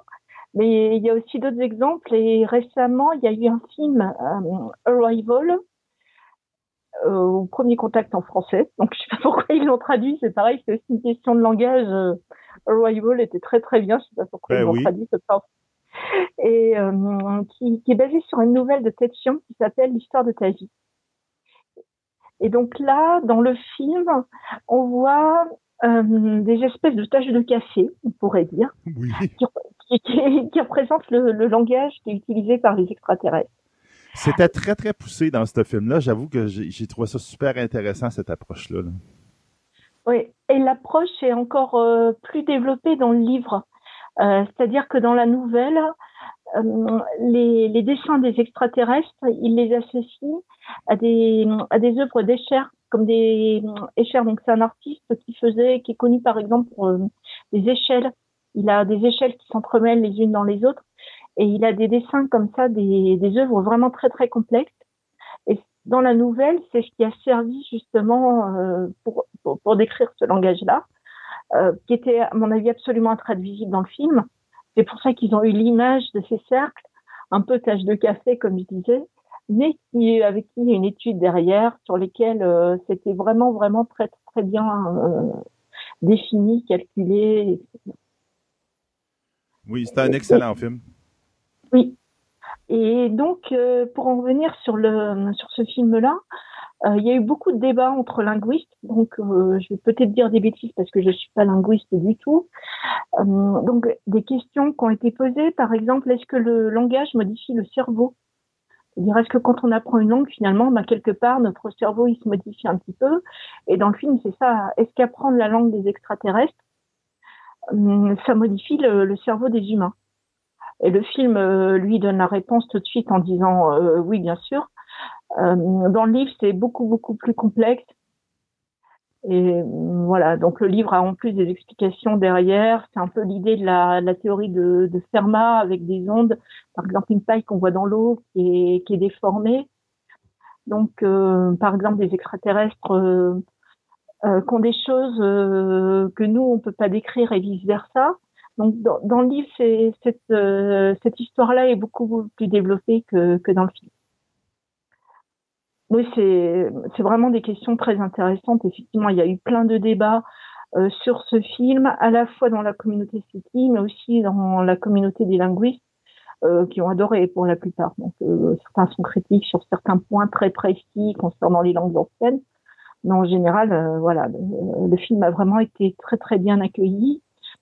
Et euh, il y a des l'astrolinguistique, euh, j'ai découvert récemment, est, est, vraiment une discipline qui a été connue avec des cours de gens qui étudient euh, les langages extraterrestres, donc le Klingon. Peut, et des cours d'université, j'ai vu ça, où on peut apprendre le Klingon. ça sert pas beaucoup, là, mais bon. voilà. Ça sert pas beaucoup, mais les intérêts scientifiques derrière, c'est justement, c'est aussi de se poser, euh, est-ce que finalement toutes les langues sur Terre, elles se ressemblent pas un peu, avec une grammaire qui est pas toujours la même, mais euh, globalement, on pourrait dire qu'il y a, des choses communes, un petit peu en se disant, bah, notre cerveau est fait comme ça, donc comme notre cerveau est fait comme ça, on parle comme ça. Et donc, est-ce qu'un extraterrestre ben, parlera un peu comme nous, c'est-à-dire on pourra s'amuser à chercher un verbe, c'est ce que font tous les algorithmes de, traitement automatique des langues pour reconstruire des, choses. Euh, ils cherchent le verbe, le sujet, donc c'est un tel qui fait ça, etc. Donc, est-ce que ben, dans toutes les langues, il y a ça? Alors, quand on découvre un peu le Klingon, on se rend compte que non, c'est pas ça. Il y a des mots, il y a un mot qui veut dire, euh, voilà, euh, un, un, mot peut dire toute une phrase, je ne comprends pas tant. voilà. Donc, c'est là où on se dit, mais voilà, nos, nos langues, finalement, elles sont à peu près toutes les mêmes. Est-ce qu'il pourrait pas exister quelque chose de complètement différent? Donc cette question-là, elle est, elle est intéressante et elle pousse derrière aussi la question liée aux mathématiques. C'est-à-dire, euh, ben, les mathématiques, elles ont été construites par divers apports. Par exemple, les Indiens ont apporté le zéro, euh, les Arabes ont apporté les chiffres. Donc, est-ce que, ben, finalement, cette mathématique-là, est-ce qu'il n'y a qu'une seule manière de faire des mathématiques, de parler des mathématiques, ou est-ce que finalement, euh, ailleurs, il y aura peut-être une autre, euh, une autre théorie de mathématiques possible? Euh, par exemple, dans l'histoire de ta vie, ils connaissent pas le repère orthonormé. Donc, à partir du moment où ils n'ont pas le repère, ils peuvent pas positionner des choses. Mais est-ce que c'est possible ou pas? Donc, euh, voilà. Donc, c'est toutes ces questions-là, finalement, que pose l'étude de, de langage extraterrestre. OK, donc Ramet, mais ça a toujours été comme un peu euh, quelque chose que c'était, je pense, reconnu que la mathématique était le langage universel, mais en fin de compte, même, ils sont même rendus à se poser la question, est-ce que c'est vraiment aussi universel que ce qu'on pense? Ouais, tout à fait. Donc, euh, c'est pour ça que des questions finalement qui, au départ, on pourrait dire, bah, ça intéresse que l'ASF, ça intéresse que c'est elles sont beaucoup plus larges que ça et qu'elles elles pourraient même être euh, très très philosophiques derrière. Ah. Et il y a voilà. Et il y a toutes les questions. Après, on peut aborder aussi sur euh, qu'est-ce qu'un langage Par exemple, on va parler du langage du corps, c'est-à-dire que quelqu'un peut se montrer très timide, apeuré, tout en disant ah ben, je vais super bien. Ou quelqu'un peut faire non de la tête tout en disant oui. On a eu un politique célèbre en France qui a utilisé ça. Il y a des, il y a, des sociétés sur la Terre, c'est ça. Les autres, ils font non, puis ça veut dire oui, là, elle a de la tête. Là. Oui, voilà, c'est ça. Et euh, ce qui est très très intéressant aussi dans Arrival, euh, la théorie c'est que pour apprendre une langue, il faut connaître les deux langues, c'est-à-dire il faut un dialogue. Euh, et puis effectivement, quand on apprend une langue à l'école, ben, on commence à avoir des petits dialogues. Euh, ce qui est très bien assez rapidement, c'est d'avoir des correspondants, d'échanger. Donc c'est comme ça qu'on progresse. Et si le correspondant, ben, il connaît aussi notre langue, c'est beaucoup plus facile. C'est-à-dire que les deux apprennent effectivement beaucoup, beaucoup plus vite. Et on le retrouve aussi sur des réseaux sociaux, c'est-à-dire que des fois c'est très amusant aussi de, de s'exprimer dans sa langue. L'autre va utiliser euh, un traducteur automatique qui va marcher plus ou moins bien. Mais euh, c'est aussi, euh, en fait, le dialogue permet d'échanger. Et donc, si on a un extraterrestre devant nous, comme dans Arrival, c'est très bien, on peut appliquer ça. Mais pour SETI, on peut pas faire ça. C'est-à-dire, on peut pas se dire, euh, ben voilà, on va attendre qu'il y ait un dialogue pour essayer d'apprendre euh, une langue. C'est-à-dire, on va essayer, on va commencer par leur dire bonjour et puis on va attendre pour voir comment eux disent bonjour et apprendre enfin la, la langue de l'autre comme ça. Ouais, on n'a pas l'interaction directe justement du film Arrival. On n'a pas d'extraterrestre. Voilà. pas d'E.T., il n'est pas venu encore. Voilà. Donc, euh, il y a un Français, Jean Hinman, qui disait à l'époque, euh, donc c'était il, y a, plus de 30 ans, il faut, envoyer euh, l'encyclopédie euh, Galactica. C'est-à-dire faut envoyer le plus de mots possible. Comme ça, ils pourront arriver à reconstruire la, structure du langage et essayer de, la comprendre. C'est-à-dire si on envoie juste bonjour, ça va, l'extraterrestre qui va recevoir ça, il aura du mal à comprendre ce que c'est. Par contre, si on envoie un grand, un grand texte, surtout maintenant où on a de l'intelligence artificielle qui commence à faire des choses, à pouvoir repérer des mots qui reviennent, etc., des structures comme une phrase. Donc là, on pourrait dire, bon, ben, effectivement, faut envoyer un grand, grand texte ou quelque chose d'énorme. Bon, c'est pas ce qu'on a fait jusqu'à présent, mais euh, voilà. Donc, on pourrait dire aussi, ben, on va transmettre des mathématiques, mais bon, quelqu'un qui envoie euh, 1, 2, 3, 4, bon, l'extraterrestre, il va pas forcément être très heureux d'apprendre que on compte jusqu'à 1, 2, 3, 4. Donc, euh, on dire, euh, voilà. Il y a peut-être des messages plus importants à, à transmettre. Et, et, donc, voilà, cette question, peut, elle est là aussi. C'est finalement, comment est-ce qu'on apprend une langue? Est-ce que c'est par l'échange ou est-ce que bah, finalement, on pourrait apprendre une langue en disant, bah tiens, voilà un roman, euh, voilà Voltaire, allez, apprends le français, débrouille-toi. Envoyer, un Shakespeare ou du Molière. voilà. Qui est... Le français n'est pas forcément la langue de Molière, d'ailleurs. Non. C'est vrai. Voilà, donc euh, on, a, on a fait des essais aussi. Hein. On peut penser aux sondes Voyager. Donc, c'est des sondes qui ont été envoyées euh, fin 70, début 80, je crois. Et là, il y avait tous les sons de la Terre. Ça, ça a été fait. C'est Carl Sagan qui était dans son université à Cornwall qui a essayé de trouver tous les étudiants qui pouvaient croiser euh, de différentes nationalités, de différentes langues maternelles, et ils ont dit bonjour chacun dans leur langue. Oui, c'est ce qu'on entend justement au début du film Contact, là, dans l'introduction. Tranquillement, on perd le, le son euh, dans l'infini. Donc, euh, on, on, va faire un petit montage ici. On va le mettre pour que le monde puisse l'entendre un peu. 各位好嘛，祝各位平安、健康、快樂。Milí přátelé, přejeme vám vše nejlepší. Hartelijke groeten aan iedereen. Bonjour tout le monde. Herzliche Grüße an alle.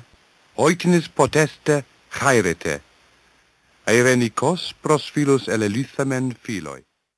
Donc, euh, ben, c'est ça. Donc, c'était le, le, les sons de, de, de Voyager. Donc, euh, donc, ça, il espérait, en, en faisant ça, justement, peut-être, oui, qu'on, les différents bonjours, les, les, différents sons, la musique, je me rappelle bien, il y avait même la musique. Oui, oui, oui il y avait de la musique, autant du classique des, du rock, voilà. L'idée, c'était vraiment de montrer la diversité de ce qui est sur Terre. Okay. Bon. Après, c'est sur un disque qu'on ne pourra pas forcément euh, lire. Donc ça, c'est un, une autre, euh, c'est une autre question. Ouais, le fameux disque d'or, euh, oui. Voilà. c'est. euh, S'ils on n'ont pas de phonographe, le bout. voilà. Après, on pourrait faire un dessin, comme euh, c'est ce qui a été fait dans les plaques pionnières. Et ce qui est très très intéressant avec euh, cette plaque, c'est que donc le dessin était censé représenter un homme et une femme, euh, mais de la manière la plus universelle possible. Et puis, ben, 40 ans après, il y a encore des controverses sur cette plaque, euh, parce que bien sûr déjà l'homme et la femme sont nus, donc euh, ça a choqué pas mal de gens. Oui, Et je me rappelle dans une chronique précédente, on s'était dit que les extraterrestres allaient voir cette image-là et dit Hein, eux autres, ils, ils- ils se promènent tout nus chez eux. oui, ça. Donc voilà, puis un dessin, que ce soit une œuvre d'art ou pas, il faut aussi la comprendre. Donc c'est pas toujours euh, facile. Alors après, il y a aussi tout ce qui est écriture. Donc par exemple, je pense au message d'Arecibo où tout au début, il y a hum, un peu un code avec justement, il explique les nombres et après, une fois qu'on a expliqué comment fonctionne, comment on traduit les nombres, on peut raconter plein de choses. Donc, on peut parler des éléments, de l'ADN, euh, de la taille de l'homme, de la taille du télescope qui a servi d'envoyer le message, etc. Donc là, c'est aussi, on pourrait presque dire c'est une histoire, mais euh, sous forme binaire. OK. Et hum, donc voilà, donc la, la question du, du langage est, est complexe. Oui, très Elle complexe. elle est complexe, elle est intéressante, et puis finalement, elle pose quand même la question, ben, qu'est-ce qu'on a à dire? Donc, euh, ben, on a vu que dire des mathématiques, bon, alors déjà dire 1, 2, 3, c'est pas forcément passionnant. Faudrait expliquer jusqu'où on en, où on en est, où nos découvertes mathématiques nous ont portés. Mais après, il y a toute une frange de l'humanité qui pourrait se dire, non, mais les mathématiques, moi, je comprends rien. Donc, vous me représentez pas moi en envoyant ça. Euh, parce que finalement, on pourrait se dire, même des équations, des, des mathématiques qui sont peut-être assez simples, comme euh, des fractions, ben, il y a un très grand nombre de gens qui qui comprennent pas ou qui ont vraiment du mal avec cette notion-là, alors qu'on la voit ben, en France, euh, je sais pas, vers les, les enfants de 9-10 ans euh, découvrent cette, euh, cette, euh, cette- ça à l'école. Mais je sais que voilà, quand on discute, quand on parle même de, de choses très simples comme les deux tiers, comme les ou quand on parle d'élections, de pourcentage de voix, etc., il y a beaucoup de gens qui, qui sont pas d'accord, qui, euh, qui comprennent pas quoi. Donc euh, Oui, mais c'est ça. c'est- t'as beau l'apprendre à l'école, si tu l'utilises plus le reste de ta vie, là, t'oublies ça. Là, c'est, c'est des Voilà. notions que pff, c'est, mis de côté. Là. c'est mis de côté et je pense que ça l'est pour énormément de gens. Oui. Donc euh, la question c'est ça, c'est si on envoie des mathématiques, finalement, même sur Terre, combien vont comprendre? Donc c'est pas forcément, on va pas forcément parler au nom de tout le monde en envoyant des équations, en envoyant des nombres. Après, on pourrait effectivement envoyer un bonjour. Donc le bonjour, ça pourrait être aussi simplement un coup de fil. C'est-à-dire rien que le fait d'envoyer un message, même un bip, on pourrait dire ah bah tiens, on est en train de dire euh, coucou, on est là. Ouais, ben c'est ça. Là. Le bonjour sert à peu près rien qu'à ça parce que c'est juste une formule de politesse. À la base, ça veut. C'est pas un message. là. Voilà, c'est le téléphone qui sonne, c'est l'appel. Et puis la personne qui veut en savoir plus, ben, elle va nous répondre, euh, nous demander ah bah tiens euh, qui tu es, etc. Donc euh, renvoyer un bonjour, un retour, j'ai bien reçu, et qui va emmener, qui va amener à faire à poursuivre le dialogue. Arrête de m'envoyer du spam. Voilà, c'est ça. Sauf que le dialogue, bon, s'il y a au minimum quatre ans entre les, les deux messages, on a intérêt quand même à être efficace, c'est-à-dire à envoyer un peu plus que le bonjour la deuxième fois quand on va répondre. Oui, il faut être prêt là, pour la deuxième fois. Là. Voilà. Et en espérant que s'ils répondent de manière un peu plus, qu'on ait du, de la matière à étudier, pas juste un coucou. Non, ben c'est ça. on- Si on fait pareil comme on fait au téléphone, nous autres, euh, bonjour, bonjour, c'est comme là, ça va être long, là. Avant que ça parte, la conversation. Voilà, c'est les conversations d'ascenseur. Bonjour, ça va, il fait beau, ah, il fait trop chaud? Voilà. c'est exactement ça. Euh, comment est-ce qu'on dit finalement quelque chose d'intéressant? Puis après, on pourrait dire, ben, on pourrait faire un portrait de l'humanité. Et là, on arrive à une question, mais qui est, qui est très très complexe. Euh, par exemple, il y a un artiste aux États-Unis qui a essayé de prendre une photo. Alors, il s'est dit, bah, je vais aller à Hawaï parce qu'à Hawaï, il y a plein de nationalités différentes, donc euh, les gens viennent de partout, il y en a qui viennent en vacances, donc je vais avoir un, portrait d'humanité finalement. Euh, alors, sauf ce qu'il a fait, ce portrait, on pourrait pas, pas le publier en France parce qu'il y a un couple qui lui est très habillé, parce que quand même on va pas mettre un couple nu. Par contre, il y a des enfants qui sont tout nus. Alors en France, on associe, en France, ce serait de la pédophilie carrément. Donc cette image, ce portrait de l'humanité, bah il y a beaucoup de pays où ouais, c'est pas publiable. C'est simplement ça. Donc et je pense que plus on avance, plus on s'en rend compte avec Internet, plus les choses qui sont publiables au niveau local, à l'échelle de la planète, soit c'est pas compris, soit ça va choquer des gens. Donc faire un portrait de l'humanité euh, où tout le monde se reconnaisse et où personne ne soit blessé, c'est vraiment vraiment c'est un exercice on sait pas faire, je crois. ben avec l'internet, surtout dans les dernières années, on est devenu euh, extrêmement pudique, extrêmement critiqueux de tous les petits points. Donc effectivement, comme tu dis, une photo comme ça aurait vraiment passé une certaine époque. Mais maintenant, là, il n'y a plus rien. Ça, il y a tout le temps quelqu'un qui va se lever pour dire Hey, oui, mais ça, c'est pas bon là-dedans. Puis là, il y a tous les vous, les, les Twitter de ce monde et ça qui embarquent là-dedans. Puis là, tout le monde dit Non, non, c'est vrai que ça n'a pas d'allure. Puis... Donc, je dirais que c'est un phénomène qui est amplifié. Mais effectivement, culturellement, la photo, comme vous dites, elle passe très bien une place, mais à l'autre place, ça passe pas. Donc, il dit Ça me représente pas. Donc, là, c'est difficile de faire un portrait de l'humanité, effectivement. Je pense à ça, puis c'est un, un, un, défi.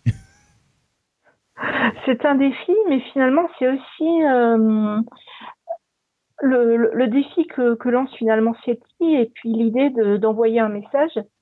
C'est vraiment ça, c'est de se dire, mais euh, qui je suis et qui est-ce que je suis par rapport à un extraterrestre? C'est pas euh, qu'est-ce qu'un Français par rapport à un Québécois ou qu'est-ce que qu'est-ce qu'un Européen par rapport à un Américain? Ben oui. C'est vraiment, mais finalement, on est, on se rend compte que ben, on se ressemble énormément, mais euh, que tous les humains sont les mêmes finalement. Il y a, une espèce d'unité, mais comment la traduire et puis ben, finalement comment écrire quelque chose à plusieurs? Ouais, oui, oui. Que, pour dire c'est ça, parce que bon, souvent même des fois, euh, une réunion avec plusieurs personnes euh, pour faire un rapport, ben, chacune va dire ben non, ça, ça n'a pas été dit, ça, ça a été dit, j'ai pas compris comme ça, etc. Alors que c'est des gens qui se ressemblent, qui sont dans le même environnement euh, toute la journée. Et donc euh, se dire ah ben tiens, on va faire un rapport sur l'humanité. Là, c'est vraiment très compliqué, mais c'est des questions intéressantes. Et c'est aussi des questions finalement qui, qui sont empreintes d'humanisme, qui disent et bon, on se, on se frappe dessus les uns les autres, mais finalement, bon, qui, qui est-ce qu'on est et puis est-ce qu'on n'est pas tous les mêmes pareil. Ben, Comment est-ce qu'on ça arrive souvent dans les rapports scientifiques, euh, quand, quand j'écris, vous avez même, j'écris quelque chose, puis là, je le montre à quelqu'un d'autre, puis là, il me dit, ouais, mais cette phrase-là, ici, ça peut être interprété de telle manière, donc, c'est-tu vraiment ça que tu veux dire? Là, tu fais Ah, ouais, ok, tu peux la lire de même, effectivement. Donc, peu, on va leur reformuler pour pas que cette opinion sorte là, parce que c'est, c'est pas ça que je voulais dire. C'est, même dans des, comme vous dites, dans des cercles de personnes qui sont toutes dans le même domaine, de la même, ça devient, euh, ça devient pas un débat, mais une amélioration qui se fait de fois en fois. Donc là, effectivement, quand tu as des personnes de complètement de, de totalement différents, de, de là, ça peut être euh, quasiment interminable. Oui, c'est ça. Et euh, on se rend compte aussi qu'il y a des choses maintenant, surtout avec Internet, où on peut, euh, où tous les réseaux sociaux ont des outils de traduction, ou même ben, pour un rapport, on peut l'écrire en français, le traduire en anglais, etc. Quand on utilise ces outils-là, on se rend compte que dès qu'on essaye d'avoir une phrase un peu compliquée, euh, il se trompe. Oui. Où les choses sont pas claires, où il y a alors que si on fait une phrase très très simple avec quelques mots sujet verbe complément, là c'est bon. Mais dès qu'il y a un enjeu de contexte, dès qu'il y a un enjeu un peu complexe, là ça ne marche plus du tout. Donc c'est aussi là, c'est on se dit ben finalement notre langage on l'a complexifié tellement et on en a besoin pour pouvoir exprimer certaines choses que ben les, les outils automatiques ont encore beaucoup de, de progrès à faire on pourrait se dire ben, qu'un extraterrestre, il aura aussi développé des outils automatiques. Donc, mais euh, qu'on a intérêt aussi à, faire des phrases simples. Ben, je pense qu'effectivement, Hmm, Je pense qu'effectivement, les, les, euh, les, les, les- les Google Translate de ce monde, etc., c'est un très bon, je te dirais, un point de départ pour tester est-ce que ce que je dis est trop compliqué. Parce que euh, moi, je- moi, je pense que minimum l'extraterrestre va avoir ce niveau-là, puis probablement même moins bon encore. Là. Donc, toutes les phrases compliquées que si Google Translate ou quelque chose de même me dit arrive pas à faire du sens à ta phrase, tu dis ouais, faudrait peut-être que je revise mon message un peu. Là. Oui, c'est tout à fait ça. Et donc, euh, pour en revenir, euh, j'ose pas imaginer un Google Translate en Klingon. je pense que ce serait, vraiment, vraiment compliqué.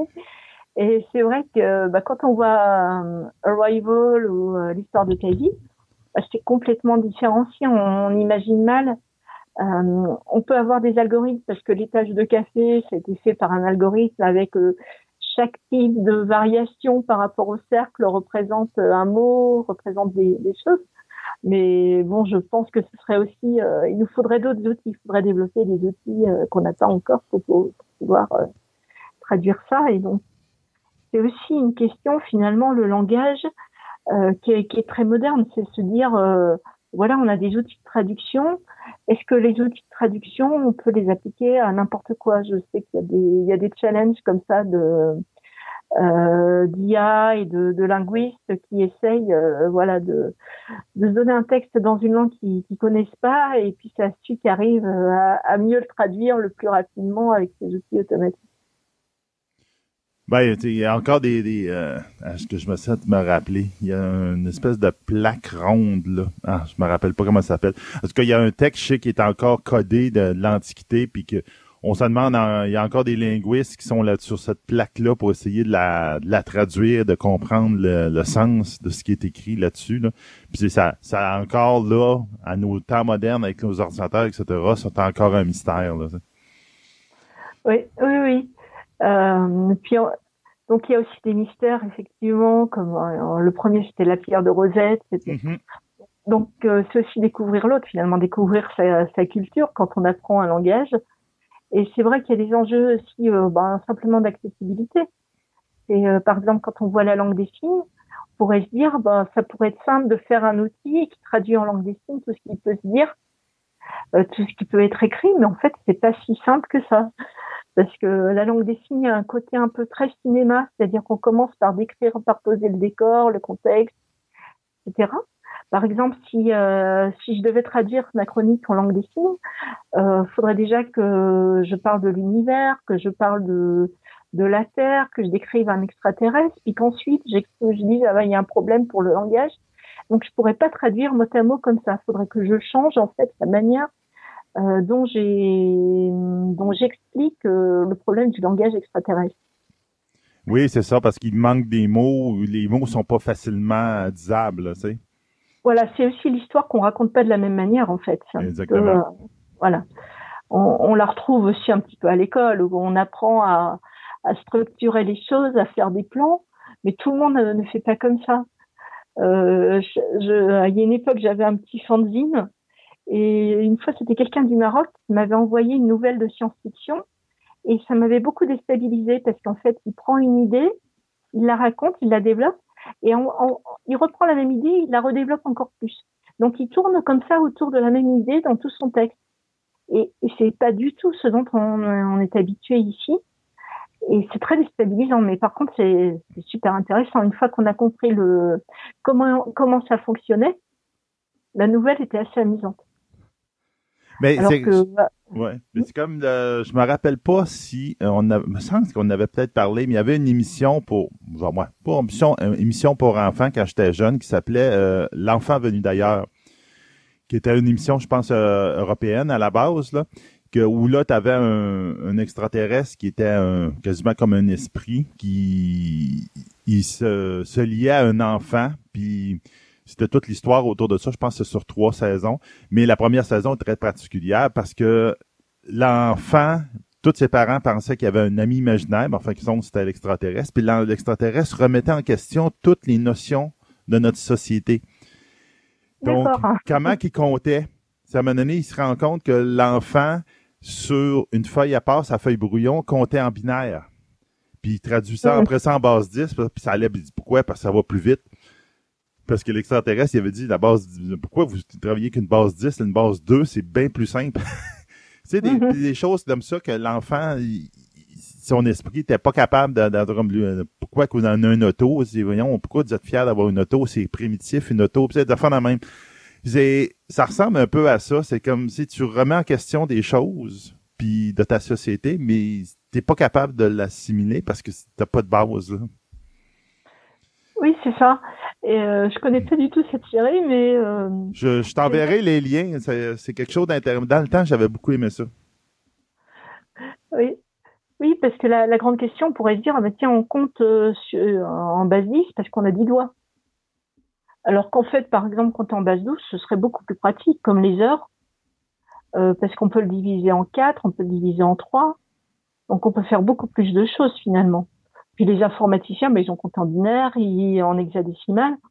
Donc la base 10, c'est pas forcément celle que on pourrait dire, elle a presque été choisie de manière très arbitraire. C'est pas la- pas forcément la plus pratique.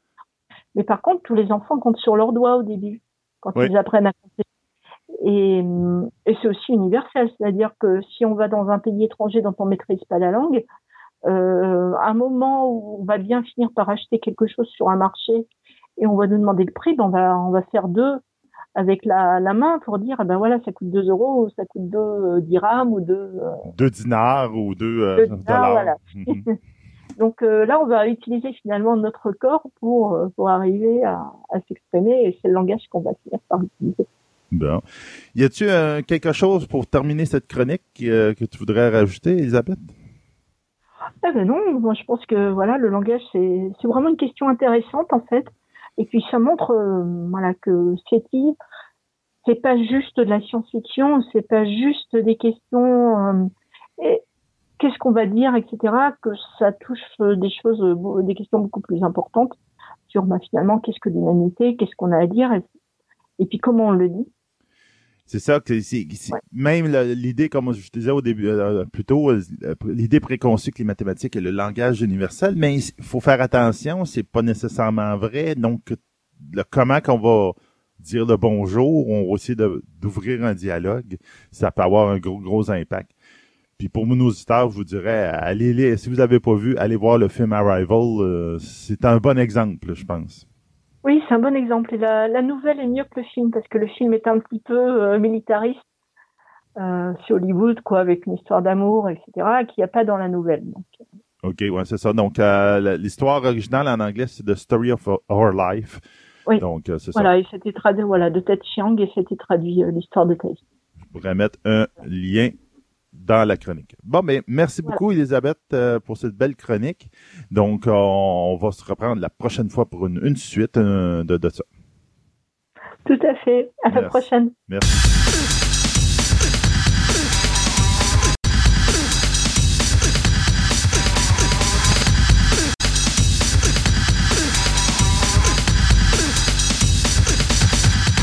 Ce segment de nouvelles vous est présenté par TPM OB Collection, la boutique idéale pour nourrir toutes vos passions. Qu'il s'agisse de timbres, monnaies, cartes de sport, cartes Magic, des figurines, du comic book, voire même des cartes Pokémon, TPM OB Collection a décidé de se réunir à un seul endroit afin de vous donner le meilleur service possible.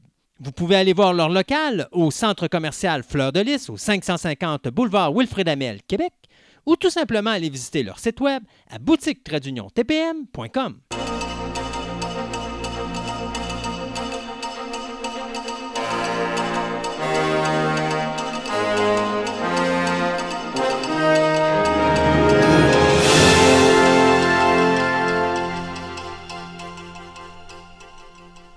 Et pour commencer ce deuxième segment de nouvelles, Sébastien, tu vas faire une correction. Oui, un amendement raisonnable. Donc, euh, en fin de compte, c'est ça. Aretha Franklin, et comme on disait, c'est ça, c'est le Queen of Soul. Puis effectivement, elle a tellement gagné Grammy Award. Ah non, même. C'est, épouvantable. Donc, je comprends, c'est ça. C'est comme tu disais, c'est un, le génie de- du pain, le génie euh, de l'esprit, de la science, puis fondamentalement, plus, Ouais. plus la musique. Donc, c'est un autre genre. Donc, euh, c'est ça. La personne que moi, je parlais, que je, je- pendant un instant, je me suis demandé si c'était la personne qui parlait, c'est Heidi Lamar, qui, elle, est en- une actrice, effectivement, qui est née en 1920. OK. Puis que son esprit est en arrière du Wi-Fi, du GPS et du Bluetooth. Elle est née en 1920. En 1920. Puis, elle- est en arrière du Wi-Fi. ouais, oui. Mais le Wi-Fi. Elle est, elle est- elle est décédée ben, pas récemment. Euh. C'est pas, si- pas si, euh, il n'y a pas si longtemps quand même qu'elle est décédée. Puis c'est elle qui a mis les bases de beaucoup de ces, Ah ouais? ces- ces principes-là. Wow. C'est- C'est un génie de son époque, mais qui est comme c'était une femme, ben elle s'est fait tasser, puis c'est quelqu'un d'autre qui a pogné les droits d'auteur là-dessus. ben, faire la main. Donc, ça, ça me dit, je, je regarde ça, puis je fais Ah, ça serait une belle chronique de science. Donc, on en Ah, reparlera à un moment donné. ah, on s'en reparlera à un moment Ouais. donné. Et vas-y, on y retourne pour les news. La création du Wi-Fi. Euh, écoute, je, vais, je vais faire rire le monde, hein, mais on va parler de Sesame Street. Sesame Street est le plus long show pour enfants, à ma connaissance, qui existe. Le show que j'écoutais quand j'étais tout petit pour apprendre l'anglais. Oui. Euh, écoute, qui ne se rappelle pas euh, de, de- de tous les personnages Big Bird, euh, mon Dieu. Cookie Monster. Cookie Monster. Ouais, il y avait, il y avait Dracula. Et bien sûr, Elmo. Elmo puis son chum, euh, comment il s'appelait? Elmo et... Roy? Non? Je sais pas. En tout cas, il était deux, là. Je me rappelle pas Je sais pas. Mais je me rappelle Ouais. d'Elmo, je me rappelle pas de son chum. Mais oui. Alors, là, écoutez, Sesame Street a officiellement commencé le 10 novembre 1969. Et euh, ce qui me surprend un petit peu de la nouvelle, c'est parce que j'ai toujours pensé que Sesame Street appartenait à Walt Disney.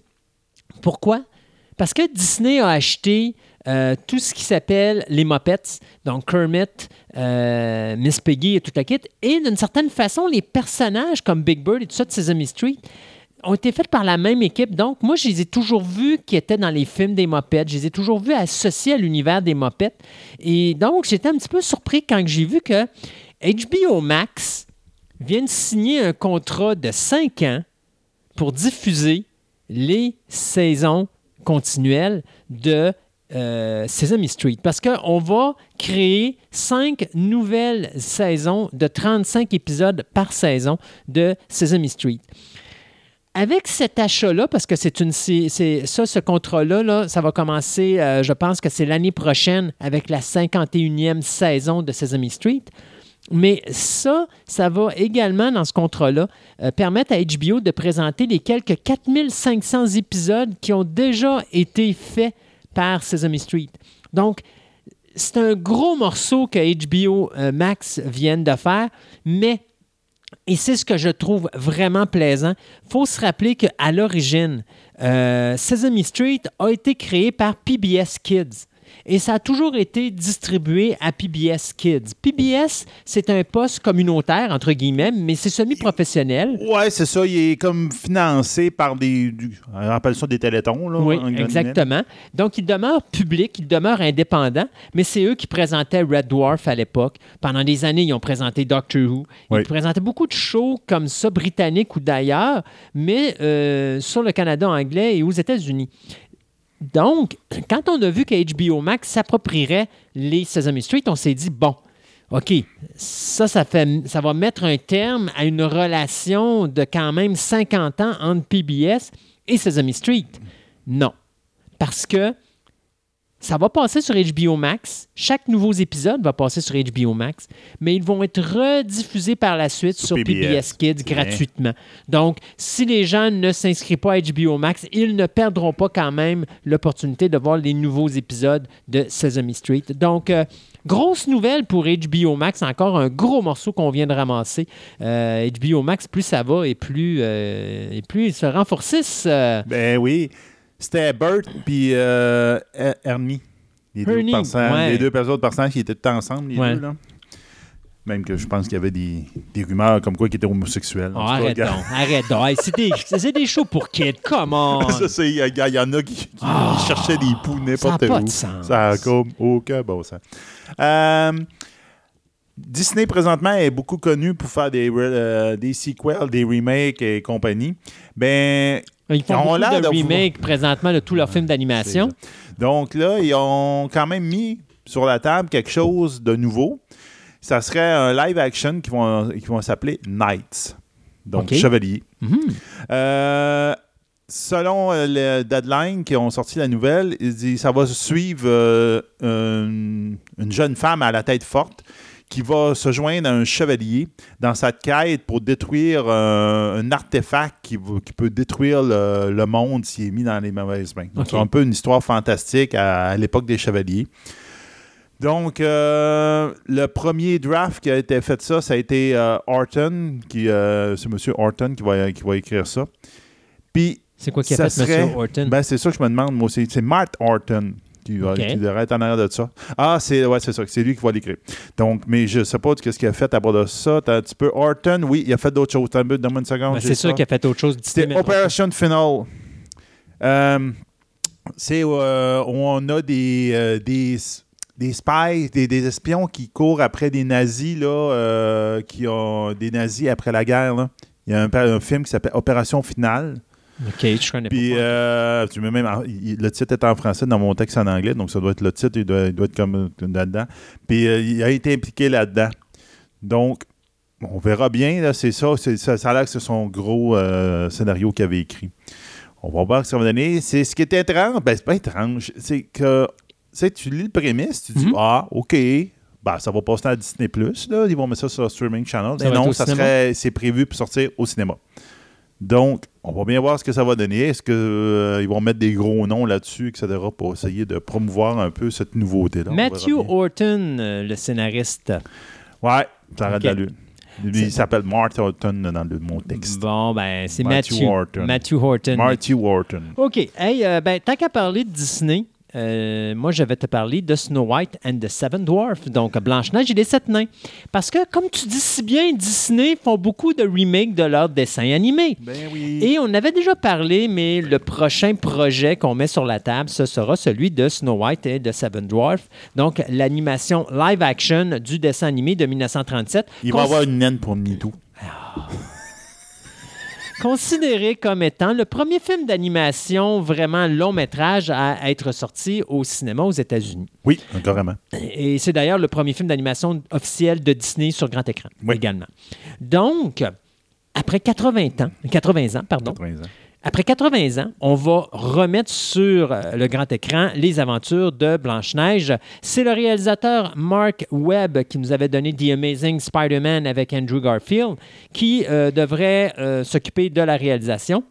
Et à ce moment-là, à l'instar de films comme Aladdin et Le Roi Lion, où est-ce que c'était des films d'aventure, choses comme ça, on dit que probablement que Blanche-Neige va être annoncée comme étant une comédie musicale.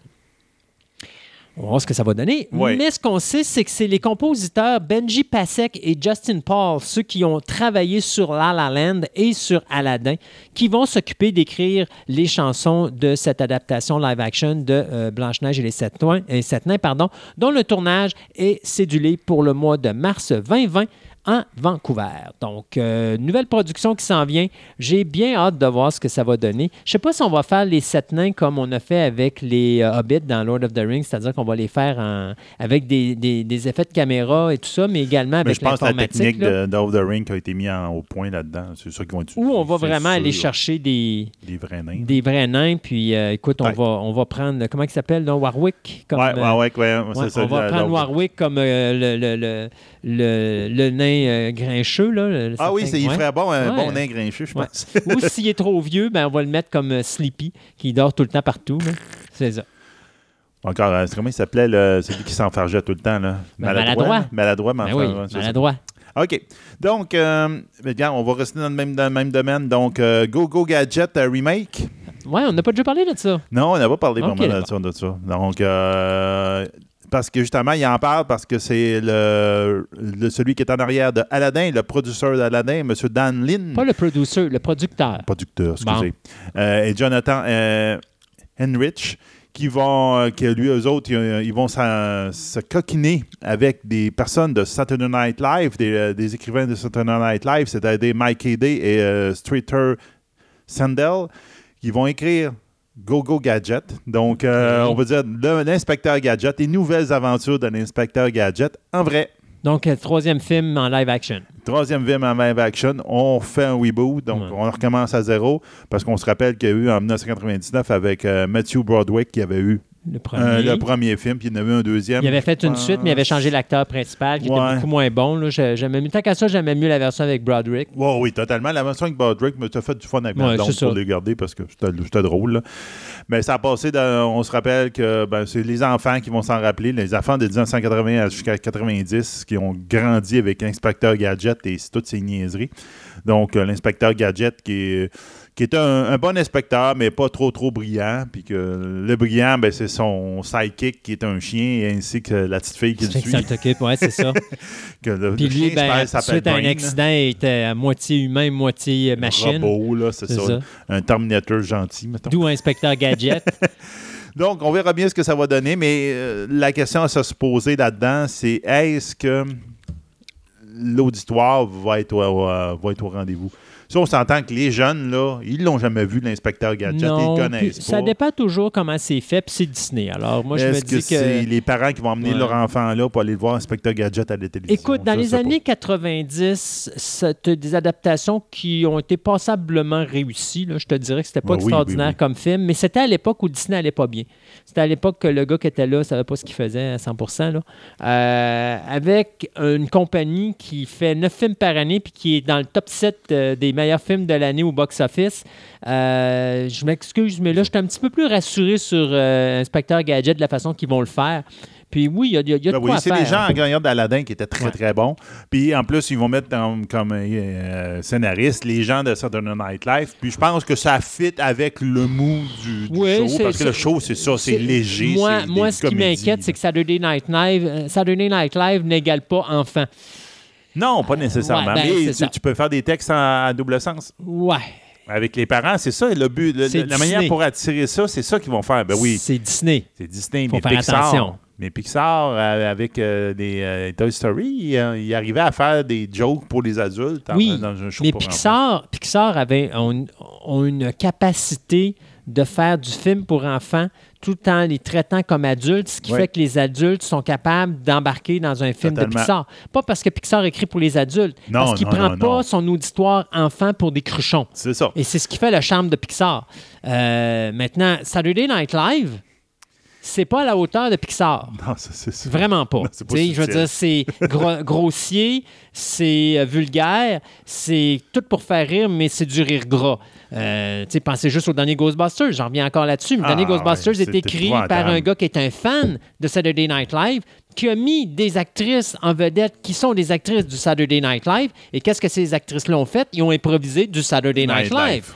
Et ça a donné. Non, ça pas tr- c'est pas très bon. Donc, mais c'est sûr que c'est Disney qui est en arrière, donc c'est un petit peu plus rassurant. Euh, Sam Raimi vient de travailler, ben, travaille présentement sur une nouvelle série anthologique qui devrait voir euh, les, euh, qui devrait voir le jour sous la je dirais la console de streaming Quibi, qu'on n'arrête pas de parler depuis longtemps. Mais à un moment donné, Quibi, c'est supposé sortir cet automne. Euh, ils vont finir par avoir des méchants de bons shows parce que avec tout ce qu'on parle, Spielberg est là-dedans. Là, maintenant, c'est Sam Raimi. C'est c'est fou braque. Donc, euh, il est allé chercher une batch d'acteurs. On parle ici de Rachel Brosnahan qui jouait dans Marvelous Mrs. Maisel. On a Travis Fimmel qui jouait dans la série Vikings. On a l'actrice Christina Ricci qu'on a vue dans le film Monsters et The Addams Family. Euh, C'est elle qui faisait la petite Wednesday. Euh, on a Jacob Batalon qui jouait dans Spider-Man Homecoming. Ming-Na Wen qui joue dans la série Agent of Shield, Taissa Far- Farmiga qui est la sœur de euh, l'actrice qui faisait la maman de Norman Bates dans Bates Motel. Oh. Donc, elle, euh, Tessa jouait dans The Nun. Asa Butterfield qu'on a vu dans Sex Education. John Marshall Jones qu'on a vu dans Rectify. Et bien sûr, l'acteur Ron Livingstone qu'on a vu dans Milk. Donc, vont jouer dans différents épisodes de cette première saison de la série 50 Sta- States of Fright pardon, du producteur et réalisateur Sam Raimi. D'ailleurs, Sam Raimi, un des épisodes qu'il va faire, c'est le pilote bien sûr, il va le réaliser, l'écrire, il va le réaliser, pardon, l'écrire et le co-scénariser avec son frère Ivan Raimi. Euh, si vous ne vous rappelez pas d'Ivan Raimi, si vous avez vu Sequest DSV, c'est celui qui était euh, le gars aux communications et qui avait des lunettes. Ouais.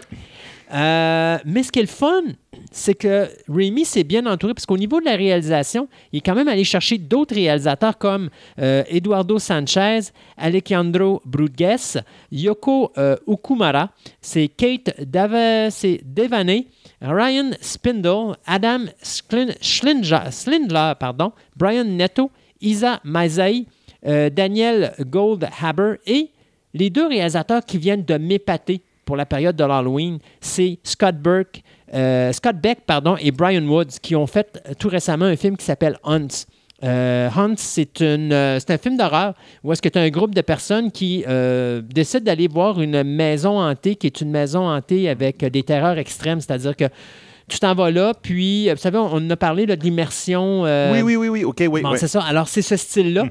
Et il rentre là-dedans pour se rendre compte qu'au début, ben, ça a l'air bien le fun, mais à un moment donné, ils se retrouvent à être les euh, acteurs de ce que les autres vont voir. Donc, ils sont vraiment euh, pris avec des meurtriers en série dans cette petite maison-là. le, le mot, le mot passe shotgun pour Oui, dire mais il y a pas de ça, mot de là, passe, il n'y en a pas de pause, il Mais marche pas. excellent film. Vous n'avez pas vu Hunt, c'est sorti pour septembre justement, puis en DVD, ça devrait sortir pour l'Halloween. Il faut absolument que vous vous tapiez ce film-là, c'est excellent. Donc, Sam Raimi s'est entouré de beaucoup de bons comédiens, de bons réalisateurs autour de lui. Donc, Mhm. ça devrait donner une série vraiment quelque chose à voir. 50 States of Fright. Donc, ça devrait commencer cet automne sur le euh, service de streaming Quibi.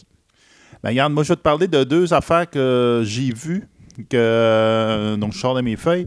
Euh, première chose, j'ai quasiment fini. Il me reste un épisode et demi de Dark Crystals Resistance. Mhm. Très, très bon. Je le conseille à bien du monde. Euh, le scénario est pas euh, à se garrocher par les murs, mettons. là. C'est comme, c'est pas super entraînant.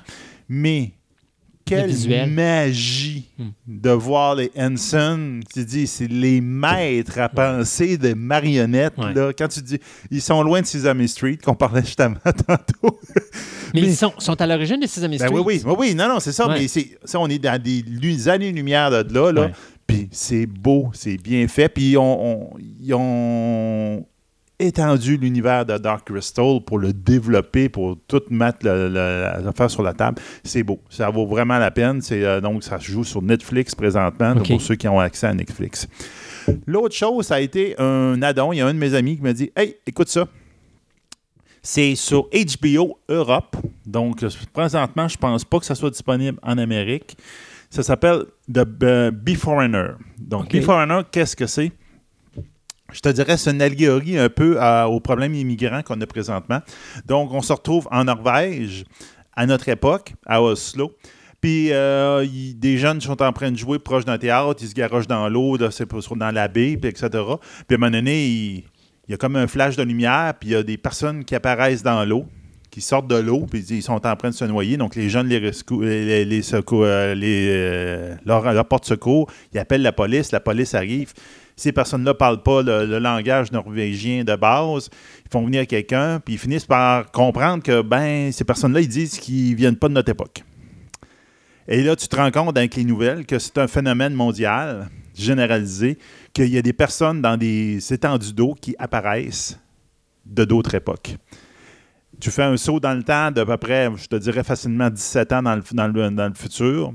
Et là, tu sais que ce phénomène-là n'a pas, euh, c'est, c'est pas terminé. Rien qu'en Norvège, il parle de 13 000 personnes par année qui, avaient des- qui arrivent. Donc, ces migrants temporels arrivent et arrivent de trois époques. L'âge de pierre, le 11e siècle avec les Vikings, ça fait de même, et l'époque victorienne. Puis là, c'est comment que le monde s'adapte à cette nouvelle réalité. OK. Donc, c'est vraiment, on, on part dans une prémisse assez bizarroïde, puis il nous arrive là-dedans. Et c'est une histoire policière. On suit le même policier qu'on a vu au tout début de l'histoire, que lui enquête à ce moment-là sur un corps d'un migrant temporel qu'ils ont trouvé dans la baie. Au départ, ils pensent ben, c'est un noyé parce qu'ils apparaissent tout le temps dans l'eau, ces personnes-là. Donc, des fois, il y en a quelques-uns en plein milieu de la nuit, ils apparaissent puis ils se noient. Mais là, c- non, il aurait été euh, assassiné. Donc là, c'est toute l'enquête là-dedans. Puis avec, euh, il fait que euh, sa nouvelle coéquipière qui vient d'arriver, qui est une, viking d'origine, qui a été la première admise dans la police. Donc là, ils font euh, affaire ensemble puis ils essaient de découvrir c'est quoi là-dedans. Donc il y a le mystère de Ils viennent d'où? Comment ça se fait qu'ils arrivent là? Parce que autres, ils n'ont pas de mémoire de comment ils sont arrivés là. Ils ont de la mémoire de leur vie, mais pas de comment ils sont arrivés et pourquoi ils sont arrivés. Donc, il y a tout le mystère autour de ça. Puis, toute cette société bizarroïde qui s'est formée en 15-17 ans avec des migrants temporels qui viennent de différentes époques. Tu passes dans le parc public, puis tu vois un homme des cavernes à- à- qui est couché dans un arbre, là, puis qui te regarde passer. Mais ils ont tous des cellulaires dans les poches. C'est super drôle. tu vois un viking qui est habillé en viking, donné, il sort son cellulaire, puis il joue à un Candy Crush quasiment. Donc, euh, c'est très spécial. C'est rafraîchissant. C'est bien intéressant. Sébastien, on va s'arrêter là. Euh, on va aller avec d'autres chroniques et on vous revient en fin d'émission parce qu'on va vous parler euh, d'un changement sur la loi des droits d'auteur qui risque de, compliquer pas mal les affaires à Hollywood. Alors, on revient à la table ronde avec ça en fin d'émission.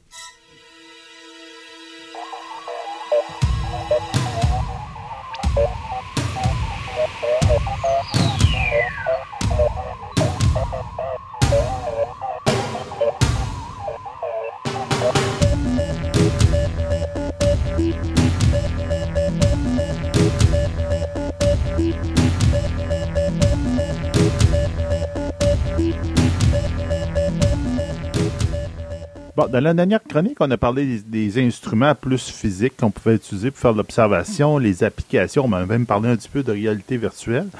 Mais il y a plein d'autres applications qui sont là. C'est plus, c'est pas portable, on pourrait dire, c'est plus web, sur votre, ordinateur. À la limite, vous pouvez l'avoir sur vos tablettes ou vos cellulaires. là. Mais ça permet d'autres genres, ça a d'autres utilités pour l'astronome amateur. Donc, François, notre chroniqueur, va nous parler un peu de ça. Salut François. Allô, Sébastien. Ben Donc, oui, on, on va parler un peu plus pour savoir euh, quand est-ce que c'est nuageux chez nous, euh, la station spatiale, elle passe à quelle heure, euh, etc. ben oui, c'est ça. C'est que, tu sais, c'est la dernière chronique, on, on avait parlé comme ça du planisphère, entre autres, euh, chercher toi les applications. Mais quand on planifie une soirée d'observation, c'est pas suffisant, là. Non. Parce que tu as beau savoir ce que tu vas observer, ce que tu veux observer, mais est-ce que tu vas être en mesure d'observer, comme tu disais, là, euh, est-ce qu'il va y avoir des nuages, tu sais? Mhm. Parce que ça, c'est un problème. Tu sais, Euh, je me rappelle que euh, ma mère, qui était, euh, était pas connaissante en astronomie, une fois, je descendais à Mégantic. Je me suis dit, ah, ça sera pas terrible aujourd'hui. Il va y avoir des. il prévoit des nuages, tu sais. Puis qu'elle me dit, ben oui, mais le télescope là-bas, il super puissant. hein. Ouais, mais des télescopes qui regardent à travers les nuages, là, euh, il y en a comme Il n'y en a pas. C'est que nous, s'il y a des nuages, ben là, c'est c'est- c'est le côté désagréable là, en astronomie. C'est toujours imprévisible. Si on- le ciel est toujours au rendez-vous, on sait toujours que quelle étoile va être là à quel moment. Il reste que euh, ce qu'on ne sait pas, c'est est-ce qu'on va pouvoir les observer? Parce qu'on a souvent, en plus au Québec, on a souvent des nuages. là. Oui. C'est- c'est vraiment ce qui vient là, euh, gâcher la plupart de nos nuits d'observation. Fait qu'avant de se déplacer, surtout si on prévoit euh, aller plus loin pour avoir un ciel noir, euh, il faut regarder les prévisions de couverture nuageuse. Et ça, c'est pas euh, en écoutant les nouvelles à la télé, là, le bulletin. Météo Média, il ne s'occupe pas des nuages au-dessus de ta maison. Là, sais. Non, ils ont tendance plus à dire euh, il va y avoir des passages nuageux. Mais nous autres, on a besoin de plus de ça.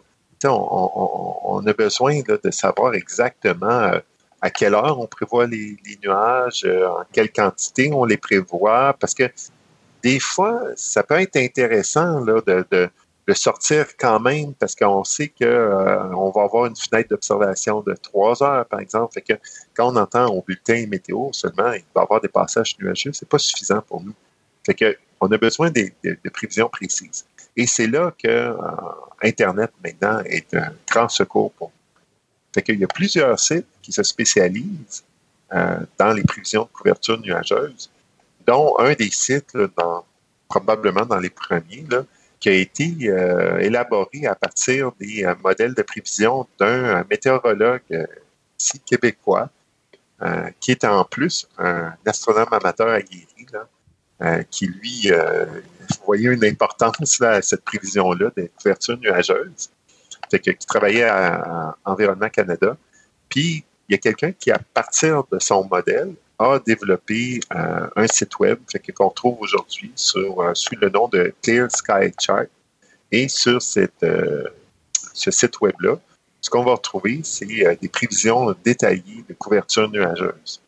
Que c'est sûr que si on va sur le site Clear Sky Chart, si euh, les, auditeurs se dirigent là-dessus, sur le coup, ils, vont être un petit peu déçus de ce qu'ils vont trouver.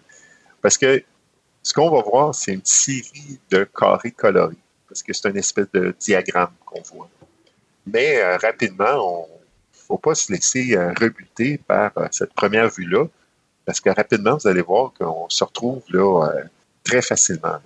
Et c'est surtout les, carrés du haut qui vont nous intéresser. La première ligne, parce que c'est comme une série de, carrés euh, colorés ligne qu'on voit. Puis c'est une série de... euh, là, je l'ai devant moi. Ça fait euh, une série de 5, 6, 7, 8 carrés. Fait qu'il y a 8, 8 séries, là, 8 rangées de carrés colorés. Puis c'est les, premiers carrés, les premières rangées qui vont nous intéresser davantage, dont la toute première qui est la prévision de la couverture nuageuse. Fait que si, puis la légende se trouve un petit peu plus euh, bas aussi là, dans, la page, mais plus le carré est d'un bleu foncé, plus le ciel va être clair. Fait que de cette façon-là, on a heure par heure. Fait que pour, euh, une heure donnée, fait que en haut du diagramme, on voit les, heures pour chacune des journées. Là, c'est une prévision qui est juste sur deux jours, parce que ça change beaucoup. on s'entend les nuages. Fait qu'on voit pour les deux prochains jours, ben, pour chaque heure, fait qu'on a une série de carrés qui va nous indiquer euh, la transparence du ciel, le, le pourcentage de couverture nuageuse.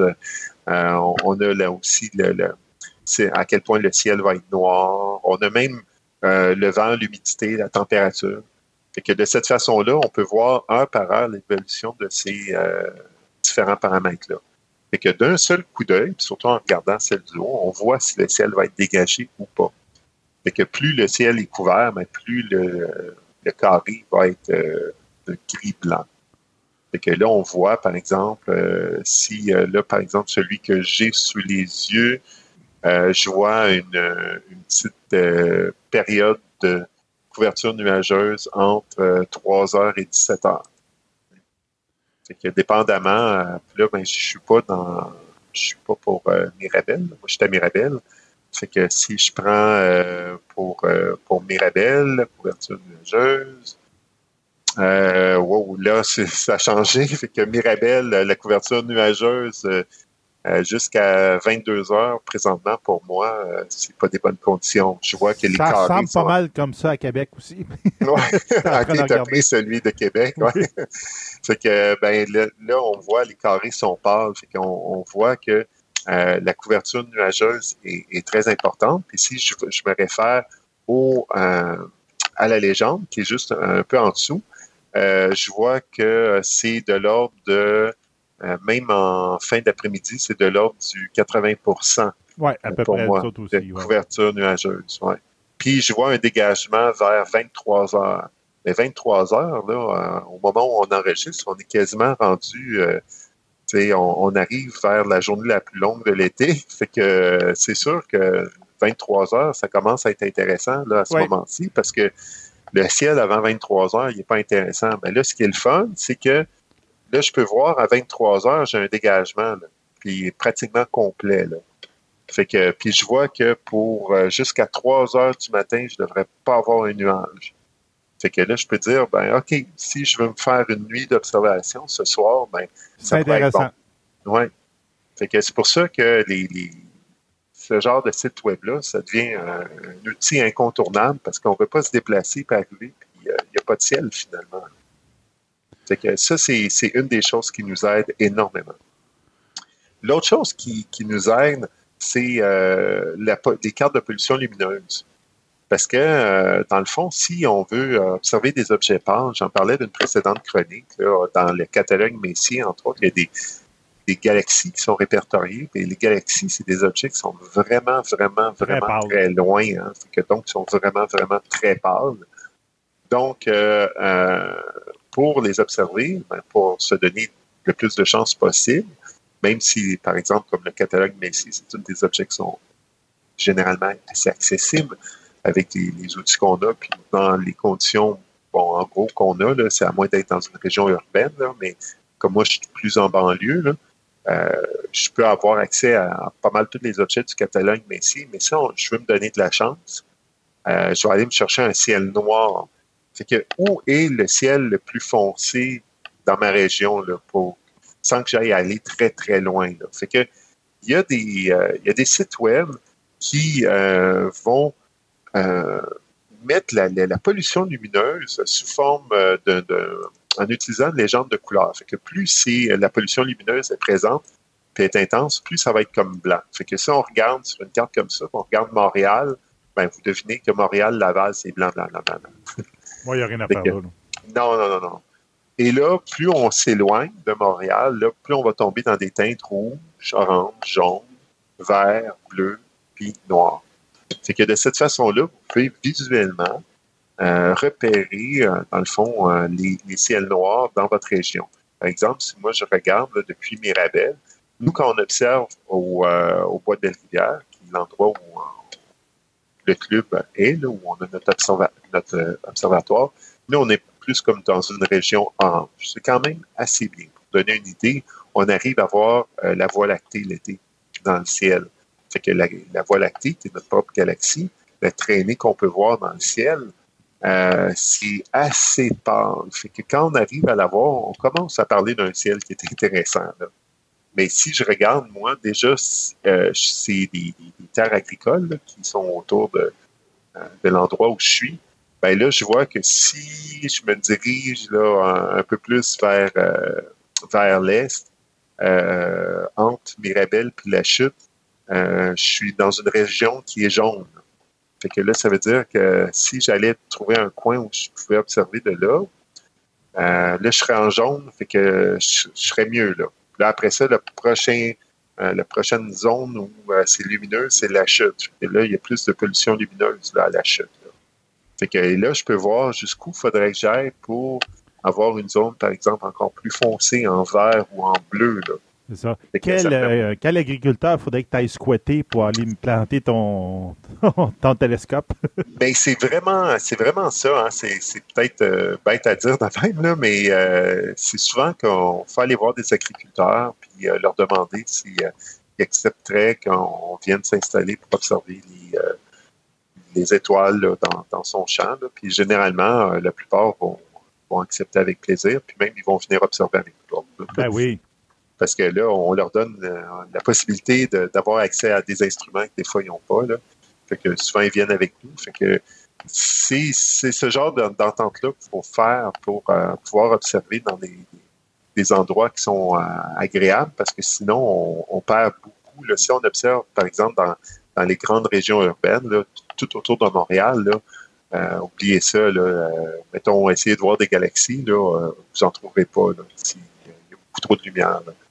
Que, tandis que si, si vous sortez un peu de ces régions-là, ben là, vous regardez sur une carte de pollution lumineuse sur Internet, vous pouvez voir où vous dirigez, puis à partir de où vous pouvez penser avoir un, un coin qui est intéressant. Fait que ça, c'est, un autre outil euh, qu'on retrouve sur Internet qui est, euh, qui est bien le fun pour nous aider à À nous préparer pour une soirée d'observation. oui. Puis en nous préparant, un, un- un truc qui est le fun, c'est aussi c'est les euh, tout ce qu'on appelle les éphémérides astronomiques. C'est dans le fond le ciel. euh, les étoiles sont toujours à la même place, on le dit là, selon le, le temps de l'année. Mais il y, a des, il y a des choses qui sont des phénomènes euh, passagers, transitoires, par Ils sont exemple. éphémères. Exact. Fait que d'où le, le nom des éphémérides C'est astronomiques.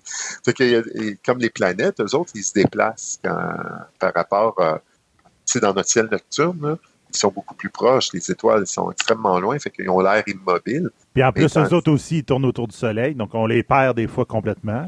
C'est ça. Fait que donc, euh, ils- on peut pas mettre sur un planisphère euh, l'endroit où ils vont être, là, puis euh, en ajustant la date puis l'heure, dire ben, le, le- le 16 juin à 21h, euh, Mercure va être là. Non, parce que tout ça bouge. Là.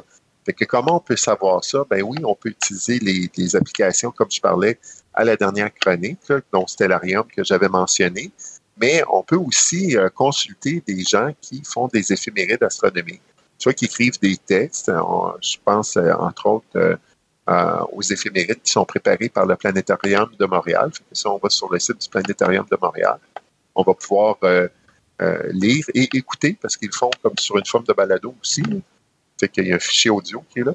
Fait qu'on va pouvoir écouter, dans le fond, les éphémérides. Donc, qu'est-ce qu'on nous, nous suggère d'observer dans le ciel euh, à, à un moment de l'année. Puis quand il y a des phénomènes qui sont transitoires, qui sont passagers, là, comme euh, le passage des planètes dans le ciel, euh, ben à ce moment-là, eux vont parler, ils vont dire bon, ben c'est un bon temps pour observer Jupiter. Comme là, par exemple, au moment d'enregistrer la chronique, c'est un bon temps d'observer Jupiter. Jupiter vient de, de passer son point où était au plus proche de la Terre.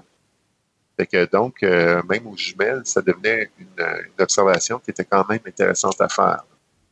Et ça, c'est un phénomène qui est transitoire, qui est passager, qui est éphémère. Que quand on consulte les gens qui préparent les éphémérides, dans le fond, c'est des gens qui, euh, à travers les, applications, les informations qu'on a, regardent qu'est-ce qu'il y a d'intéressant à observer dans le ciel et ils vont nous proposer des observations. Et ça, sur Internet, il y a, plein de, de ressources euh, qui sont là. J'ai nommé le planétarium. Euh, je pourrais parler de, de Claude Duplessis, euh, qui travaille comme animateur à, l'Observatoire du Mont Mégantic, qui prépare des, euh, des éphémérides que vous allez retrouver entre autres sur Facebook. Vous pouvez suivre sa page euh, Dans le ciel ce soir. Qui c'est des éphémérides qui sont très accessibles à des gens qui débutent en astronomie. Là. Que pareil comme sous forme vidéo, vous avez le site à la découverte de l'univers. Les autres sur YouTube vont préparer des, euh, des éphémérides là, à partir du logiciel Stellarium. Donc, euh, on vous présente le ciel, euh, par exemple le ciel d'été, à l'aide de Stellarium, mais là, c'est, euh, vous avez une narration, il y a quelqu'un qui vous guide à travers tout ça. Et encore là, c'est très accessible. Fait que, il y, a- il y a des ressources comme ça euh, que vous pouvez trouver là, assez aisément sur Internet qui vont venir vous aider à, à, planifier votre soirée d'astronomie. C'est des ressources comme ça qui sont euh, intéressantes à consulter régulièrement. Puis dans le même ordre d'idée, ben, je dirais, dans, dans ce qui est éphémère, euh, j'inviterais aussi les gens à consulter des sites, par exemple, comme sur les aurores boréales. Ça, c'est tellement beau pour le monde qui n'ont pas souvent vu. Là. Ça vaut la peine, ça. Non, c'est ça, c'est génial. De ce temps-ci, notre soleil, puis pour les prochaines années, c'est sûr qu'on n'est pas super gâtés parce que le soleil suit un cycle de 11 ans. On est présentement dans une phase, euh, dans un minimum solaire. Fait que euh, si le soleil, il n'y a pas beaucoup d'activité et ça prend de l'activité sur le soleil pour créer des aurores boréales. Fait que là, présentement, on n'est pas trop gâtés. Mais malgré tout, il peut arriver des soirs où on pourrait en voir. Et particulièrement s'il y en a qui sont plus, euh, sont plus au nord, à des latitudes plus nordiques, par exemple, plus près des pôles, euh, ben, eux autres, ils ont plus de chances d'en voir aussi. Pour en voir à des latitudes euh, beaucoup plus basses, comme mettons Québec ou encore moins Mirabel, c'est encore pire, ça prend vraiment une grosse activité solaire pour que euh, les aurores soient accessibles jusqu'à nos latitudes. Il reste que euh, il y a des sites sur Internet euh, qui peuvent même nous envoyer une alerte courriel pour dire Oh, de, à, à hauteur, à votre hauteur, à votre latitude, c'est possible de voir des aurores ce soir. Fait que, il, y a des, euh, il y a des pages aussi euh, Facebook qu'on peut suivre qui donnent des, des alertes euh, sur les aurores boréales. Fait que, ça aussi, c'est un phénomène éphémère. Puis quand on dit c'est très éphémère et très imprévisible, parce que c'est toujours un estimé là, que les autres vont faire. Ouais, c'est c'est comme une météo. là, La sais. probabilité est forte, mais bon, regarde. Exact, exact. Ça va, ça va être en, en termes de probabilité. Là. C'est pas comme on dit Jupiter va être là, mais si tu regardes, Jupiter est là. Moi, je sais ce soir, si je sors, puis euh, à 9 heures, je, je suis sûr de voir Jupiter. Si je regarde à l'est, euh, Jupiter va se lever. Mais ça marche pas comme ça avec les aurores boréales. Mais ils vont nous donner des probabilités. Puis ça aussi, tu sais, c'est, c'est une ressource qu'on va utiliser sur Internet, qu'on va retrouver là, qui va nous dire ben, qu'est-ce qui est intéressant à voir dans le ciel ce soir. Tu sais. Fait que, du même ordre d'idée, j'ai-tu le temps dans. Ah reste oui, oui, oui, oui, oui. on a Ok. encore un peu de temps. Euh, quelque chose que j'aime bien aussi, c'est euh, proposer des observations, ben, l'observation de la station spatiale aux, euh, aux gens quand ils viennent à l'observatoire. Oui, ça doit Fait être que- fun, ça. Oui, c'est que c'est c'est amusant de leur faire réaliser que euh, le petit point qui se promène dans le ciel, c'est la station spatiale. fait que ceux qui n'ont jamais vu ça, la station spatiale, c'est sûr que c'est pas spectaculaire au point de, euh, de voir euh, vraiment la forme de la station, là, et évidemment. Tu ne vois pas l'astronaute te faire bye-bye par la fenêtre. Là. Pas vraiment, non. Mais seulement, ce qui est le fun à observer, c'est que la station spatiale, c'est qu'elle est très, très brillante à cause des panneaux solaires. OK. Puis, euh, quand elle se déplace dans le ciel, euh, la station spatiale est dans une orbite qui est basse. Fait que plus les, euh, les satellites sont dans une, or- une orbite basse, plus les satellites doivent orbiter, la vitesse orbitale doit être élevée pour rester en orbite. Sinon, Il il cracherait sur la Terre. C'est la, la- la gravité qui l'emporterait. que comme elle est sur une orbite basse, ben, la station tourne euh, rapidement, ce qui fait que, comme observation, c'est intéressant. C'est un petit point très brillant qui se déplace quand même rapidement dans le ciel. C'est des observations de quelques minutes. là. Et quand je dis quelques minutes, euh, c'est, mettons, de 2 à 5 minutes. là. Je ne sais pas le, le- le temps maximal, là, je n'ai pas vérifié, là, ça peut être quoi, là. Mais moi, la plus longue observation que j'ai faite, là, euh, si je me souviens bien, c'était 4 minutes. Puis OK. là, euh, Donc, ça à passer traverse le d'un bout, d'un bout à l'autre du ciel en quatre minutes. à peu Ah oui, c'est rapide, là. Vraiment, là. C'est, un point qui se déplace rapidement dans le ciel. Et des fois, on peut avoir jusqu'à deux observations de la station spatiale, là, Dans dans la même ciel. soirée. Mm. dans la même soirée.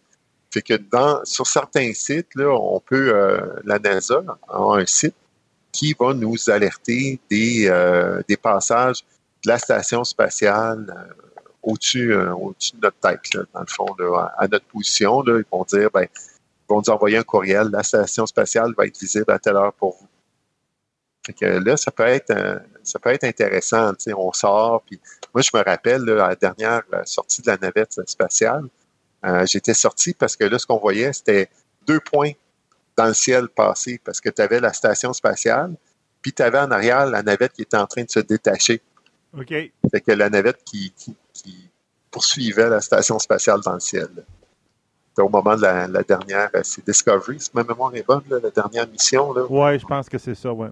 Fait que, euh, puis on voyait, je me rappelle, j'étais sorti, j'avais eu mon alerte là, sur mon, mon courriel. Là, j'ai dit, ah, je vais aller voir parce que là, c'est la, la dernière mission de la navette spatiale. Fait que je veux, je veux voir ça, là, les deux points dans le ciel là, en train de se, se pourchasser. Fait que ça, c'est euh, c'est un autre, un autre euh, service qu'on a sur Internet qui vient, comme euh, nous aider à, ouais, à planifier nos, euh, nos soirées d'observation. Euh, ce que j'aime dire aussi aux gens, c'est de regarder, de regarder aussi peut-être la, la phase de la Lune. Parce que, évidemment, ça aussi, ça change, mais c'est prévisible, la phase de la Lune. On sait, c'est environ un peu plus que 28 jours, le, le cycle lunaire. Mais seulement, là, tu sais pas trop où ce que tu es dans le cycle lunaire. Tu sais, c'est pas quelque chose qu'on retient puis qu'on on regarde tout le temps. Fait que là, si on se demande, tu sais, euh, comment que la Lune ressemble à quoi ce soir, ben, euh, il y a un site internet, il y a plusieurs sites qui nous permettent d'avoir des calendriers aussi de la phase de la Lune et tout ça. Mais un site que j'aime bien, c'est euh, un, un site de la NASA. Puis c'est Dial a Moon. C'est comme si euh, signaler une Lune. On va signaler la Lune. Là, Fait que, et là, ce qui est drôle, c'est qu'on met le mois, on met le jour, on met l'heure, puis on, on fait update, là, puis on a la, la, la Lune à quoi elle ressemble à ce moment-là. Fait que, et euh, sous l'image de la Lune, on a beaucoup euh, d'informations. Par exemple, là, pour aujourd'hui, au moment où on enregistre, moi, ce que je vois, c'est que la Lune est à 99,4% pleine. Fait que c'est une Lune qui est quasiment, on arrive à la pleine Lune. À la pleine Lune. Fait que même techniquement, la pleine lune, pour nous, on considère qu'elle va être ce soir. Euh, on voit euh, son diamètre apparent, la distance de la Terre, parce que la distance varie. Des fois, la Lune est plus Oui. près, des fois, elle est plus loin. Fait euh, on voit, là, dans le fond, là, toutes les informations qu'on pourrait avoir sur la Lune. Puis même que euh, sur ce même site-là, on peut avoir comme euh, toutes les phases de la Lune pour l'année en animation. Fait qu'on voit là, la Lune se déplacer dans le ciel. Là, le- Juin, Parce que- juillet, à août, Ouais. septembre, touc. Oui, mais la Lune est, ani- est animée de, de- de différents mouvements aussi, là, qui, qui, quand, quand on la regarde, on ne le voit pas, là, mais c'est un peu comme une toupie qui vacille. OK. Fait qu'il y a, il y a d'autres mouvements qui animent la Lune, puis quand on, on met la, vis- la visualisation sur l'année, on voit comme tous les mouvements de la Lune en même temps.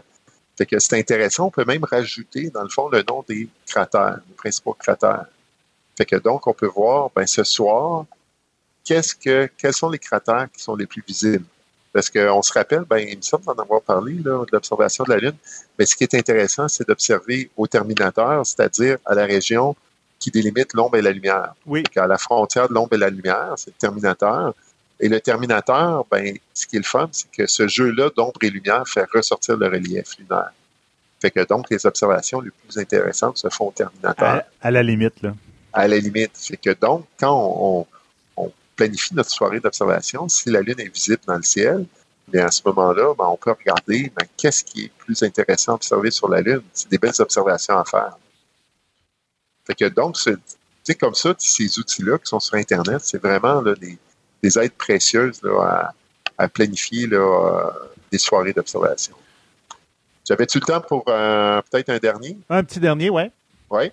Ben, euh, c'est peut-être un peu moins accessible, mais euh, je dirais quand même intéressant. C'est le Soleil en H-alpha, qui est dans une chronique précédente, je parlais de notre lunette solaire qui va filtrer tous les rayons à l'exception d'une couleur rouge très précise. Fait que quand on pense au spectre de lumière, tu sais, le, le rouge a une certaine euh, largeur, hein, la bande rouge dans un arc-en-ciel a une certaine largeur. Oui, oui, oui. Ben, nous, à l'intérieur de cette bande-là, il y a un, une couleur de rouge très précise qu'on va aller observer sur le Soleil. C'est la, la bande qui appelle, qui ont donné un nom, la bande H-alpha. Que ça correspond à un rouge très précis. Et on, on va filtrer toutes les autres fréquences là, lumineuses qu'on peut voir. On va garder seulement celle-là. Et on a des sites sur Internet qui vont nous montrer euh, justement des photos euh, de la, d'un soleil euh, qui a été pris en H-alpha, justement. Fait que ce qui est intéressant d'aller consulter ces, ces photos-là, c'est quand on prépare une journée d'observation, pas une soirée, hein, évidemment, une journée d'observation du soleil, ben, on, on peut voir un peu qu'est-ce qui, euh, qu'est-ce qui est à chercher, c'est quoi les éléments qui seraient intéressants à observer. Comme là, présentement, aujourd'hui, euh, là, je viens d'ouvrir euh, le site en question. Euh, ce que je vois, c'est il n'y a aucune tâche solaire à observer, il n'y a pas de filament, il y a, très peu, je l'ai dit, on est dans un minimum solaire, il y a peu d'activité et il y a seulement, il, y a, ben, y a deux protubérances, il y en a une qui est plus intéressante, à, moi j'en vois deux là, présentement là, à observer. Il y en a une qui, qui, qui est intéressante, puis il y en a une qui est tout petite. Fait que là, ça me dit, bon, ben, euh, peut-être que j'irai pas observer le soleil aujourd'hui, je me ferai pas beaucoup de fun. Je- j'ai pas beaucoup d'éléments à observer. Fait que, et ça aussi, tu sais, c'est comme on dit, c'est des, des choses qui changent. Fait qu'on a besoin de ressources pour préparer nos, nos- nos observations.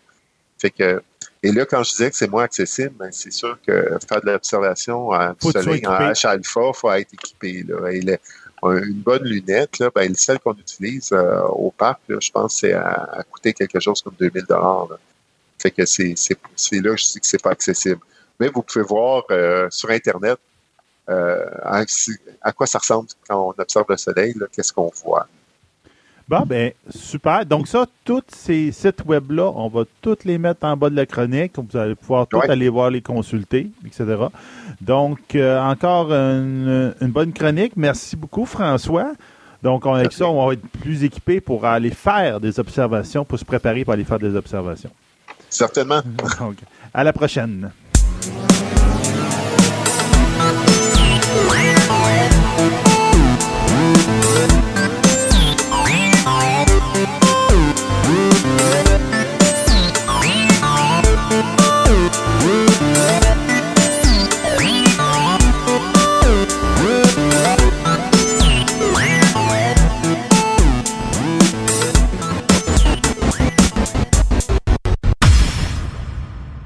Show pour les passionnés avec des passionnés. Et croyez-moi, devant moi, je n'ai qu'un passionné. Un gars que je connais. Et je croyais que je le connaissais depuis 20 ans, mais non, finalement, c'est plus de 30 ans quasiment qu'on se connaît. Éric Degnaud. Euh, Salut, Chris- Salut Christophe Lasserre. Éric Daigneault, que- si vous avez écouté nos vieilles émissions de Fantastica, c'était à l'époque notre, euh, notre chroniqueur ciné.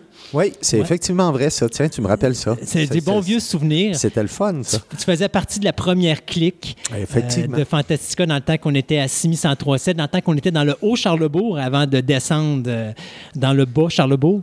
Et euh, et tu sais, quand depuis, puis ça fait longtemps que j'essaie de t'avoir en, en studio, ça fait longtemps que je me dis, écoute, j'ai parti ce show-là en parlant de passionné, puis la première personne qui m'est venue en Oh. tête, c'était Éric Daigneault parce que C'est très gentil. non, mais écoute, en passion, puis toi puis moi, on se connaît assez depuis, depuis assez longtemps pour savoir que les deux, on est complètement timbrés. Euh, euh, je vais le prendre comme un compliment. que quand les deux, on a quelque chose dans la tête, on ne l'a pas ailleurs. Effectivement. Et puis que quand on décide de s'embarquer dans quelque chose, on s'embarque pas à moitié. On se rend au bout, en fait. Euh, Euh, puis même à n'importe quel prix. Il y a quelqu'un qui me disait un jour, dans la vie, il y, a des, il y a des gens qui sont des jeux de cartes, puis il y en a qui sont des, des, euh, des, euh, des- les, les cartes finales, là, Oui. le- du roi à l'as. Euh, définitivement, je pense qu'on peut se classer là parce que euh, toi puis moi, quand on bâtit des projets, mais c'est comme ça aussi qu'on s'est, on s'est rencontrés plus particulièrement. À l'époque où tu, c'est toi qui m'as introduit au Festival de la bande dessinée, de, Ouais. euh, le Festival de la bande dessinée francophone de Québec, Fantastica, et on s'est entendu systématiquement parce qu'il y a une, une espèce de détermination démente au-delà de la santé physique, mentale, on se rend au bout. Là. Mais c'est drôle parce que Éric Daigneault, Christophe Lassens et Fantastica, c'est une longue histoire. Euh, 98, c'est là qu'on on a travaillé ensemble pour la première fois, dans le temps que je faisais de l'événementiel, Fantastica l'événement. Euh, on avait fait, vous aviez votre stand, on parlait à ce moment-là, c'était d'histoire et d'illusoire. C'était d'histoire d'illusoire et le calembour. J'en, relais deux en même temps à ce moment-là pour pouvoir travailler calembour, pour pouvoir travailler avec euh, les jeunes et euh, d'histoire d'illusoire pour tenter de gagner ma vie. Ce que je n'avais pas tout à fait élucidé à l'époque. Il y avait beaucoup de passion, pas beaucoup d'argent. Mais bon, vous aurez deviné qu'en face de moi, j'ai comme mon miroir. Empire. Hey, oh! C'est réciproque. c'est pour ça qu'on va bien ensemble. Éric, euh, on va commencer par le début. Avant de faire d'histoire et d'illusoire puis de faire du théâtre, cette passion-là est née quelque part. Euh, je pense pas qu'elle est née quand tu étais dans le ventre de ta mère. Je pense que c'est venu plus tard, euh, du moins je pense. Mais c'est quelque chose que tu as partagé dans ta famille, surtout au niveau de ta sœur. Euh, et c'est quelque chose que t'as été, qui a été présent dans ta vie, je pense, pendant énormément de temps. Le déclic s'est fait où? C'est, une excellente question. Euh, si on remonte vraiment dans le temps, euh, quand il y avait des journées euh, socioculturelles au secondaire, je les ai tous faits. Euh, et à la fin, la dernière de toutes en secondaire 5, c- j'étais dans tous les spectacles. OK. Euh, je me souviens pas du moment où ça, ça a commencé. Mais je pense qu'il y a une certaine forme de fureur de vivre là-dedans, puis une urgence de, une urgence d'expression. Maintenant, avec le temps, Christophe, tu te rends compte, tu sais, je suis rendu à 52 ans maintenant, tu te rends compte de toutes les raisons pour lesquelles tu as fait ça. euh, et c'est certain que moi, je viens, euh, j'ai été élevé euh, dans des communautés hippies et compagnie. La présence des parents n'était pas très, très présente. Ça fait que tout ça est venu, je pense, pour attirer un peu l'attention d'abord et avant tout, euh, parce que faire du spectacle ou créer de l'événementiel, c'est travailler avec des équipes. Puis moi, j'ai toujours été quelqu'un qui aimait travailler en équipe avec le plus de gens possible. J'ai bâti des spectacles avec 100 jeunes sur la scène et dans les coulisses je pense que c'est une histoire de se recréer une famille jusqu'à un certain point. Euh, avec le temps, ça se transforme nécessairement, mais euh, je pense que l'urgence de départ était là. Il y a peut-être un besoin d'être aimé aussi là-dedans. Euh, ça, j'ai élucidé ça au cours des dix dernières années. Je mets ça de côté, mais euh, tu, finis par vivre dans le regard des autres. À part ça, ben, on parle souvent que ça prend du talent. Moi, je pense que c'est une question de travail, beaucoup. Euh, et euh, à un moment donné, tu te rends compte, tu sais, il y a des gens que l'échec, ça les dérange pas. Moi, j'étais un premier de classe, j'ai toujours été un premier de classe. L'échec, je connais pas ça. Je n'ai vécu une euh, il y a six ans à peu près. C'était ma première échec de ma vie. J'ai appris, c'est incroyable, tu sais. Mais, ouais, ça répond à peu près à ta question. On va en rester à ça pour l'instant. Il n'y en a pas de déclic. C'est euh, confus dans ma tête. J'ai commencé à faire des spectacles quand j'étais petit, petit, petit pour attirer l'attention de ma mère, je pense. Et quand est-ce que tu as décidé à un moment donné, OK, ça, c'est ce que je veux faire pour gagner ma vie? C'est-à-dire faire du théâtre, Euh, parce qu'à l'époque, c'était du théâtre. Parce que là, maintenant, tu fais de la musique, je pense. En fait, moi, j'ai toujours dit que je faisais du spectacle d'abord et avant tout. Écoute, euh, à la sortie du secondaire, quand c'était le temps de savoir qu'est-ce qu'on allait faire dans notre vie, bon, remontons deux ans avant. Euh, quand j'étais au secondaire, nous, on a fait une grève au secondaire de trois jours. C'est incroyable.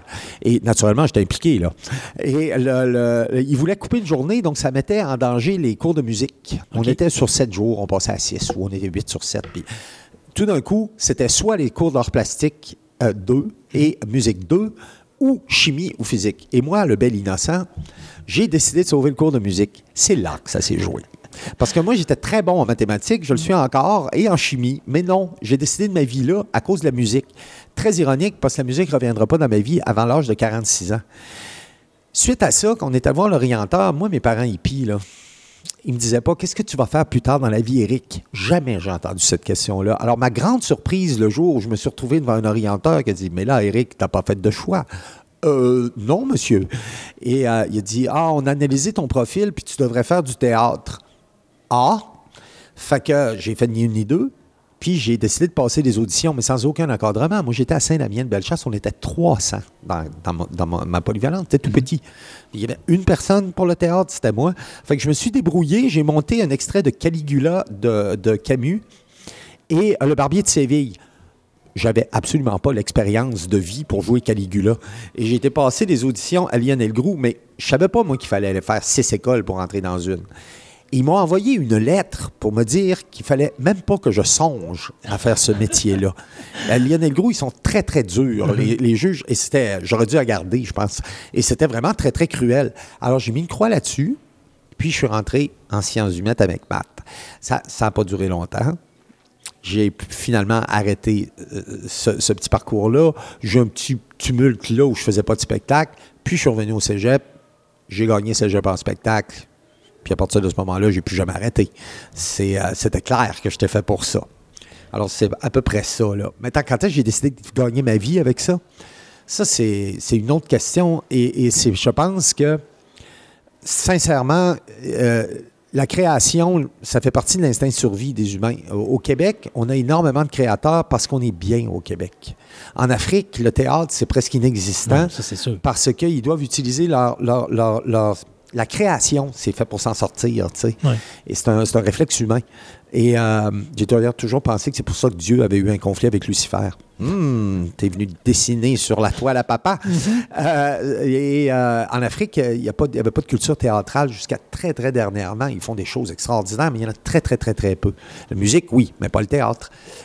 Ici au Québec, c'est le foisonnement. On, on- on se forme plus de, de comédiens ici que les États-Unis au complet en une année, je pense. C'est une histoire de subvention, mais c'est beaucoup trop.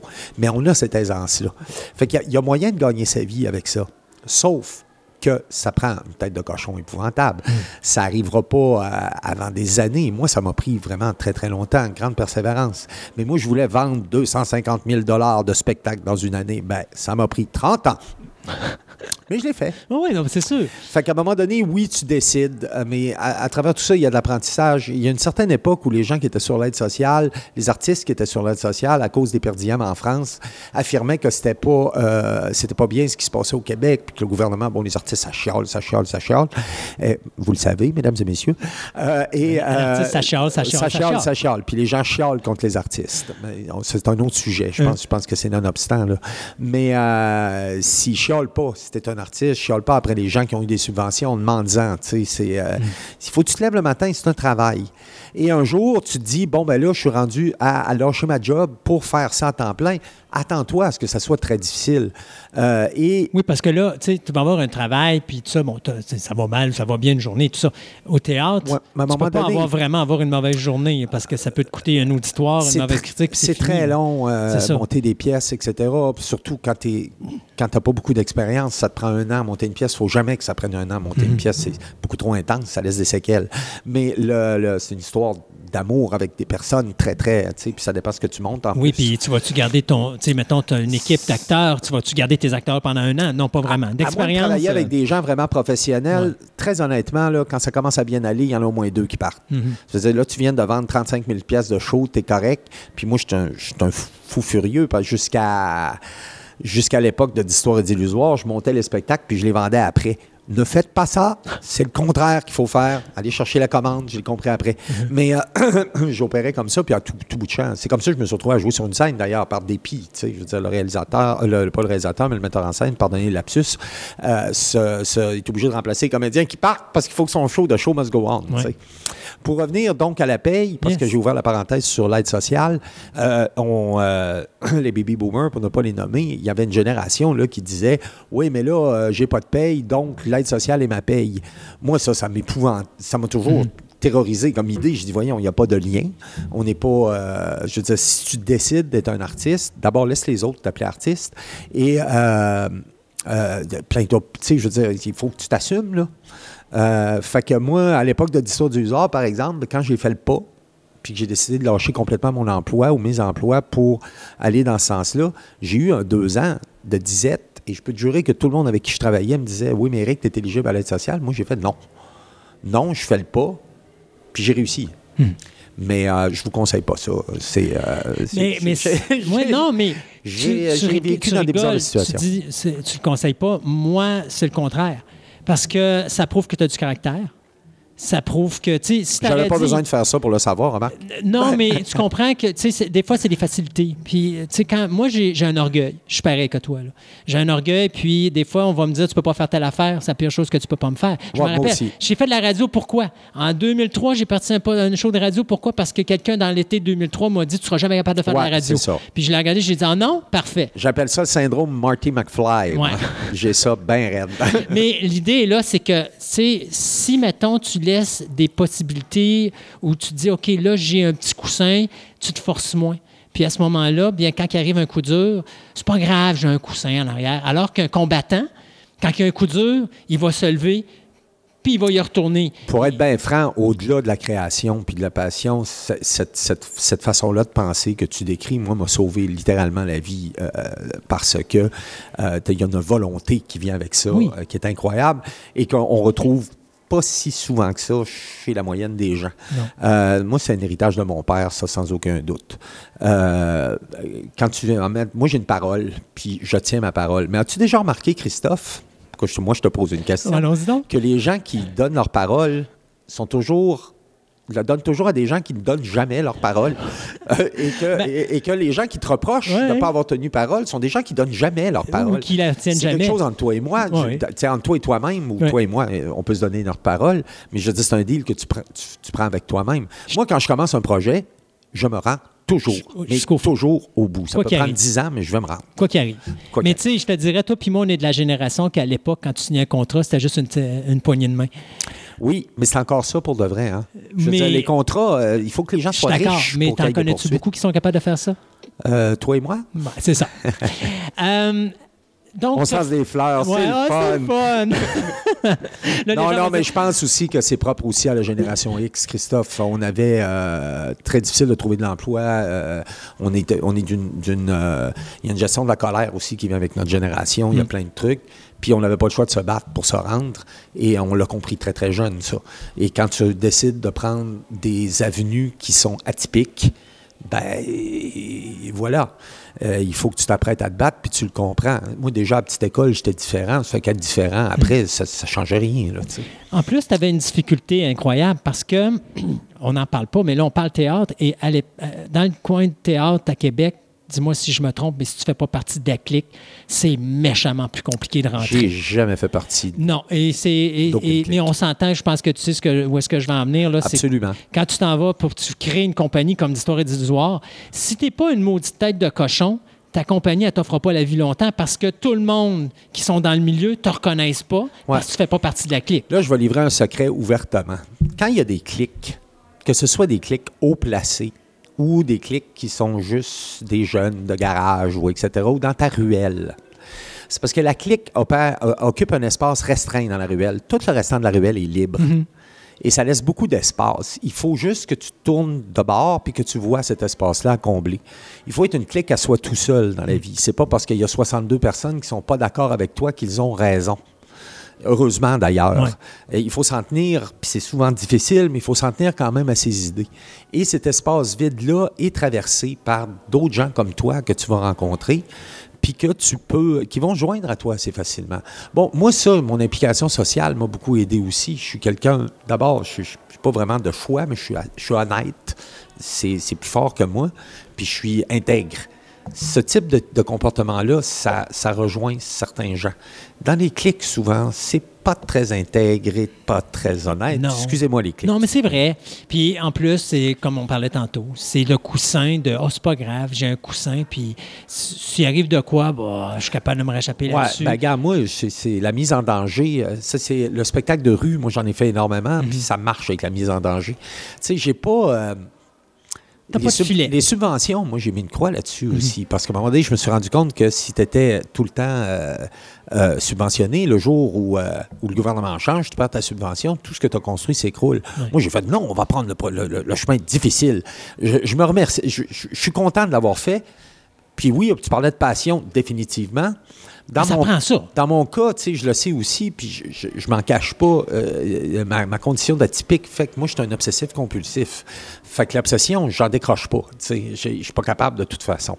Fait que, si- à un moment donné, je me trouvais, puis je me disais, oh, t'es anarchique, ah, t'es. Puis tu sais, je m'étais trouvé plein de beaux étiquettes. Puis un jour, tu te rends compte que faire la vie que j'ai eue, euh, passer 30 ans, c'est parce que t'as pas le choix. Puis passer 40 ans, c'est parce que tu as quelque chose de particulier, tu sais.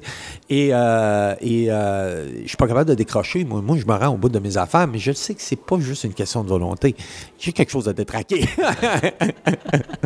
T'es un passionné, un vrai. Euh, c'est pas une option, tu sais. C'est, juste pas. Je suis moi. Puis ça, moi, je- si j'ai un message à passer aux gens, c'est que tout le monde est différent. Puis que si on passait beaucoup moins de temps à essayer d'être pareil comme les autres, je pense qu'on sauverait la planète.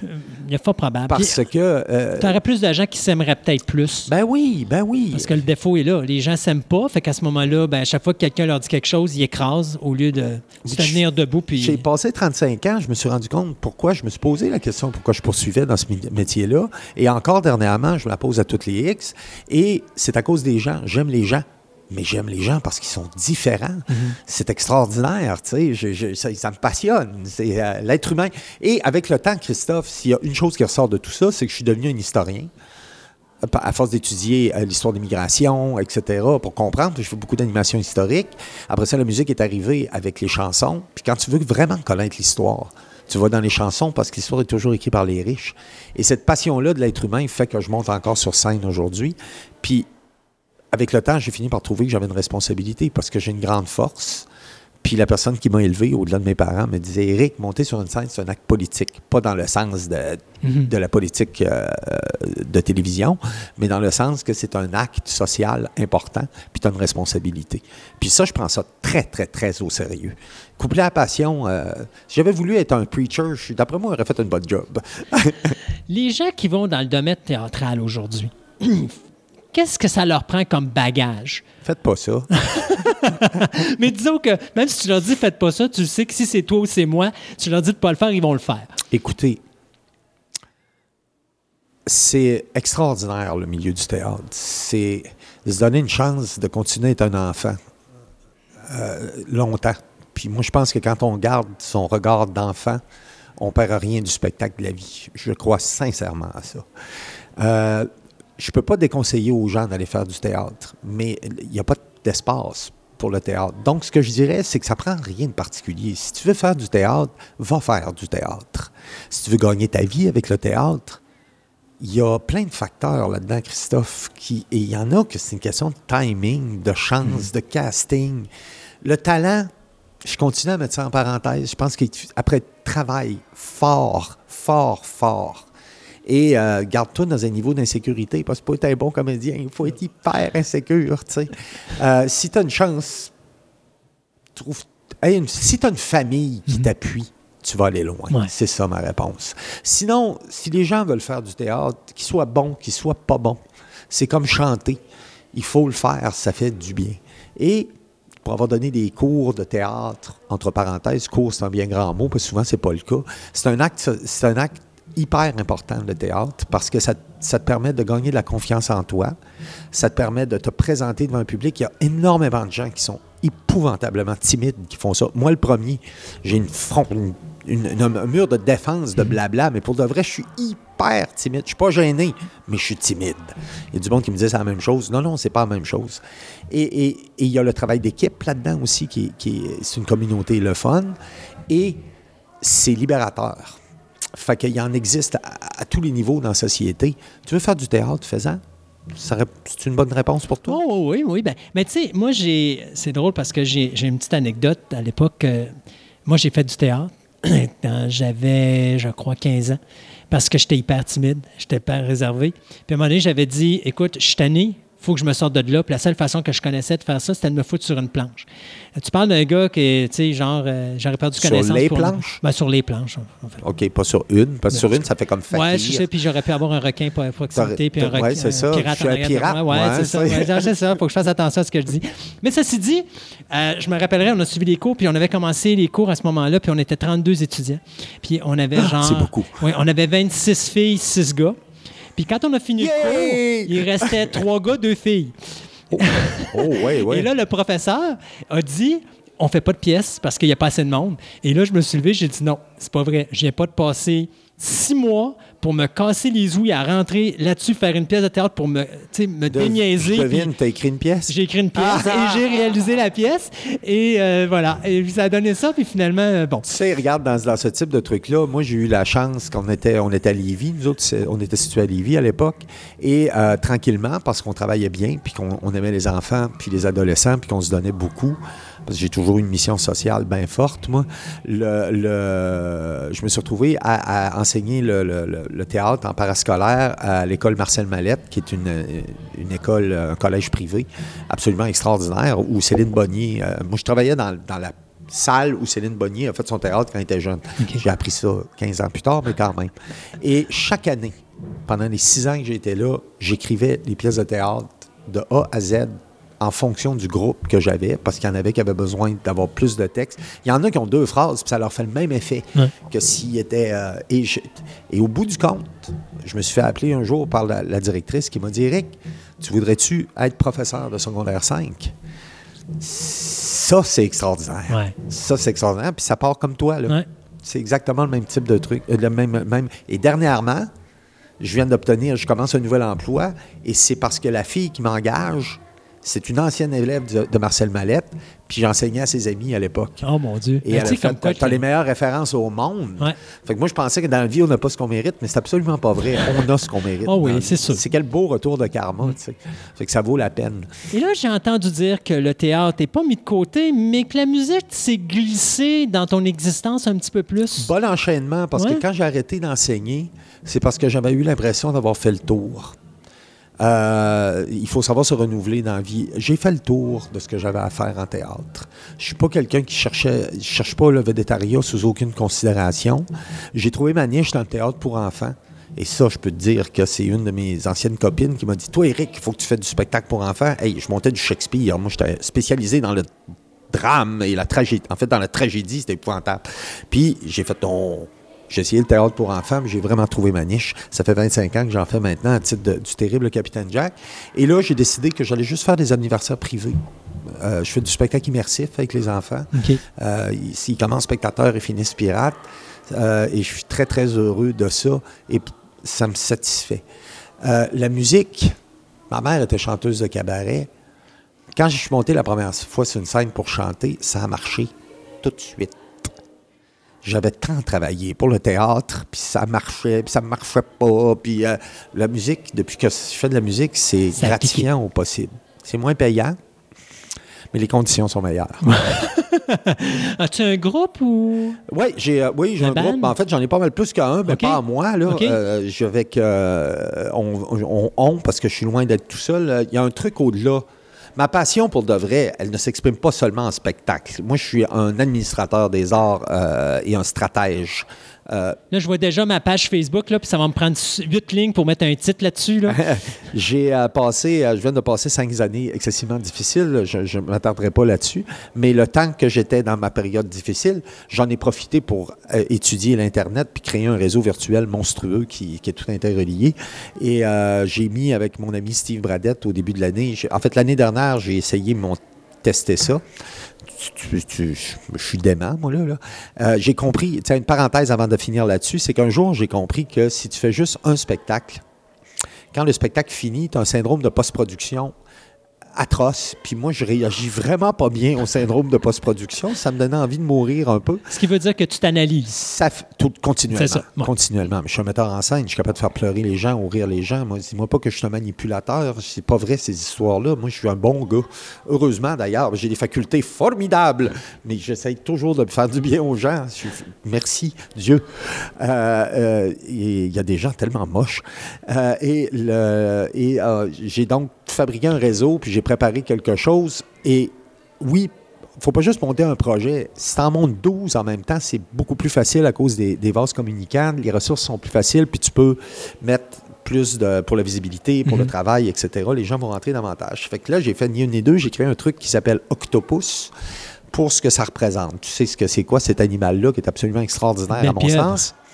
Ça fait que c'est tentaculaire, je suis bon là-dedans. Et on a, euh, avec Steve et maintenant d'autres gens, au début de l'année, j'ai mis les premières pelletées de terre là-dedans. Le groupe Octopus, c'est un collectif euh, musical, donc de salles, parce que les salles vont pas bien. À un moment donné, je me suis rendu compte qu'on va sauver des salles avec ça. Euh, de groupes musicaux de tout horizon. Sauf peut-être le heavy metal puis le jazz, parce que le jazz, c'est une niche à part, puis le heavy metal, ils n'ont vraiment pas besoin de moi. Et euh, on a eu, à l'intérieur des trois premières semaines, on a eu 50 groupes qui nous ont rejoints, euh, la France, les États-Unis, etc. Et là, ben, par vase communicant, et moi, je travaille beaucoup de cause à effet maintenant. Donc tu- Et pour la première fois, j'ai créé un truc que j'ai pas tout décidé.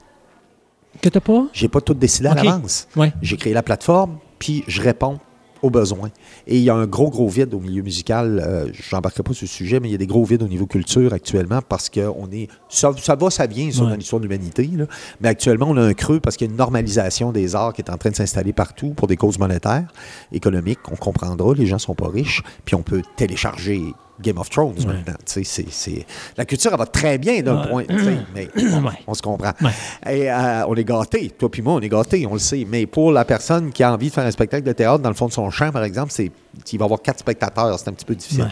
Ça fait que j'ai trouvé un- une formule de collectif. S'il n'y a rien de lucratif là-dedans, c'est vraiment du. euh, de- les, les règles, il faut se parler de vive voix. Il faut se rencontrer. Et, c'est complètement à l'envers de la société actuellement. Ben, mon ami, ça marche comme j'ai jamais réussi à créer quelque chose. Euh, alors, on est rendu trois mois plus tard. J'ai proche de 20. On s'en va. Là, on a huit de bouquets, là, tu sais, mais on a des gros showcases à travers la province avec plusieurs groupes. Avant que j'arrive avec un concept théâtral là-dedans, on s'entend bien. Et euh, on, va, on vise les 25 euh, tu sais, au mois d'octobre, on rentre sur Montréal, on va être sur toutes les 20 semaines. On n'aura pas quatre bandes à l'affiche, on va en avoir huit. Sais, Ça permet d'attirer la- l'attention. Et autour de ça, j'ai toujours ma compagnie d'animation. Je fais toujours mes aventures du Capitaine Jack. Je pars mon podcast euh, euh, culturel, euh, pas pour t'écœurer, là, mais. Non, non, non, moi- moi c'est bien. C'est Euh, correct, ça. je le prépare depuis longtemps. que tu vas sûrement t'inviter. Ce ne sera pas la même formule que toi. En fait, je ne sais pas encore. Je ne sais pas encore ce que je vais faire exactement, mais je sais qu'on a, problème. on a la musique à Tu sais que je suis toujours partant. Ah, je sais. J'ai toujours du temps, même quand j'en ai pas. Tu as eu la patience pour m'inviter aujourd'hui. Euh, je vais te rendre l'appareil. Euh, De toute façon, c'est sûr que ça va être bon. Euh, et euh, cette fois-là, c'est toi qui parleras tout le long. et euh, donc, ça va nous permettre de diffuser notre musique. Puis moi, ben, j'ai des blogs aussi. J'ai des blogs de création. J'écris beaucoup, beaucoup, beaucoup. C'est ma vraie formation en écriture. moi. Euh, J'écris. L'autre fois, je suis à une pratique de musique. Ils jouaient une- J'ai ouvert mon ordinateur, j'ai écrit une chanson en anglais dans leur face. De même, j'ai fait Oh, je suis capable de faire ça aussi, moi, tiens, c'est intéressant. Euh, fait que c'est bien, bien le fun. Donc, oui, j'ai un groupe actuellement. J'ai mis un terme. J'avais un groupe qui s'appelait La Ferraille. On était habillés très, très euh, Johnny Depp, Pirate des Caraïbes. Ça, je mets une croix là-dessus. J'ai, j'ai fait mon bout là-dessus. Le public qui vient avec ça, je vois pour des elfes, ça me tente plus. Mais euh, on fait un band de pirates quand même. On est en train de renouveler le, le- le- le répertoire un peu autrement. Euh, et euh, on va s'habiller en pirate, mais ça va être des pirates plus actuels. Euh, J'ai envie de représenter les ouvriers. Je trouve qu'il y a quelque chose de beau là-dedans. faut dire que ça fait cinq ans que je suis vraiment dans la manutention. Ça a dû me toucher. Fait que oui, j'ai mon band. Mais tu sais, c'est encore là. J'ai pas changé, Christophe. Le band n'existait pas. j'ai booké le show, le premier show, le 24 mai. C'est bon. Là, le band existe. C'est bon. Parce sinon, il n'y aura pas de show le 24 mai. Voilà, tu as suivi ton propre, ton propre conseil de tantôt. Toujours. Moi, je pense que si vous voulez faire quelque chose dans la vie, d'abord, Mettez-vous de la pression. euh, si tout le monde veut aller à Cuba en vacances, allez donc ailleurs. Vous allez voir, ça va vite. Tout le monde veut devenir millionnaire. Choisis d'autres choses. Ouais. C'est réaliser ses rêves. Puis ça, tu le sais comme moi. Euh, D'ailleurs, tu m'as permis de réaliser des rêves incroyables en me faisant rentrer au Festival de la bande dessinée. Moi, je suis un passion de la bande dessinée. J'ai rencontré mes... euh, tu sais, à cause de toi, j'ai rencontré Loisel. Euh, puis Depuis ce temps-là, je fais du pirate, parce que j'ai adapté sa, sa- sa bande dessinée de Peter Pan. Ça fait que, euh, il faut absolument, absolument ne pas hésiter, puis au quotidien, se lever en réalisant ses rêves. Soyez humble dans vos rêves, et vous allez en réaliser des centaines. Et c'est merveilleux, ça. faut pas attendre à sa retraite. C'est pas bon, ça, là. Éric Daigneault, si les gens veulent en savoir un peu plus sur Octopus, tes bands ou n'importe quoi d'autre que tu fais, est-ce qu'il y a un endroit où ils peuvent aller? Il y a des mots-clés. Oh! Pour trouver sur la piraterie, puis ce que je fais, je fais du spectacle, je fais des, des- sincèrement des spectacles très intéressants après 25 ans, juste pour les enfants. Vous m'en confiez 6 à 12 pour un anniversaire. C'est vraiment abordable en plus. Je moi, je vais aller chez les gens, puis leur, leur- leur offrir ce que je fais. Euh, vous tapez le mot piratesque sur Internet. Sinon, si mon ami euh, gérant juste à côté de moi me donne sa carte, il y a un numéro de téléphone. Ah ah. Mais Et- ça, au pire, quoi? Tu vas les Envoie-moi là, je ouais, le mets sur la page. Facebook, OK. c'est ça exactement. Sinon, euh, euh, Groupe Octopus euh, et Hack Centrale Créative, moi, je suis Facebook. Je suis sur toutes les plateformes. Sur Facebook, très, très facile à trouver. Parfait. Fait si vous façon- cherchez, Ouais, mais de toute façon, euh, tout- tu m'enverras ça, puis on mettra tout ça sur la page Facebook, puis à ce moment-là, les gens vont être capables d'avoir tout. récréation. oui, exactement. Tu vois, ta tête fonctionne présentement. L'imaginaire est en train de nous parler. C'est merveilleux. L'imaginaire me parle tout le temps, moi. je commence à avoir de la misère à faire la distinction entre la fiction et la réalité. Éric, ça me prenait ta présence sur ma deux- mon deuxième volume de Fantastica. Ça fait tellement plaisir, Christophe. Et euh, je suis tellement content de voir que tu vas bien et que tu sois revenu à travers euh, toutes tes choses et euh, de se revoir aussi après. Ça fait un petit bout de temps qu'on ne s'était pas vu. Tu sais, c'est la beauté Alors, de l'amitié. On n'a pas besoin de se revoir tout le temps. Non, mais les rester en contact, c'est ça l'important. Les bouts le plus difficile. Toi, tu m'as vu quand ça allait pas bien. J'étais très gentil, mais tu as vu aussi que j'allais pas bien. Ouais. J'invite pas mes grands amis d'habitude. je me répare. Mais euh, 30 ans et je regrette euh, aucune minute de ces 30 années. C'était tellement gentil, c'est réciproque. euh, Puis là, on va arrêter gentil. parce que sinon, tu vas partir et tu auras besoin d'un Kleenex. Ah non, non, non, non, non, tu m'as pas, tu m'as pas eu.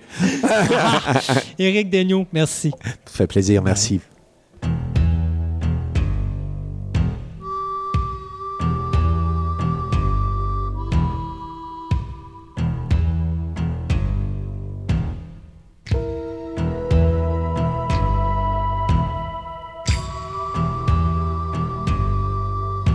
Au moment où les problèmes juridiques avec les droits d'auteur de Vendredi 13 euh, continuent de, s'en- de se prolonger, de s'éterniser, de s'en aller dans une direction qui est un mur de béton où est-ce qu'on semblera pas, on semble pas vouloir trouver de porte de sortie. On ne fera pas un, un trou dans le mur. Non, et qui vont et qui pénalisent présentement tout le monde. Hein. Sean S. Cunningham vient de foutre le bordel en mettant un arrêt directement sur les, tous les produits euh, promotionnels en rapport avec Vendredi 13 parce qu'il va avoir sa cote là-dedans. Ce que je comprends pas sincèrement, parce que Sean S. Cunningham a seulement un rapport avec le premier Vendredi 13. Or, le Jason Voorhees, comme on l'a connu euh, à partir du Vendredi 13-3 avec le masque de hockey, n'appartient pas à Sean Cunningham.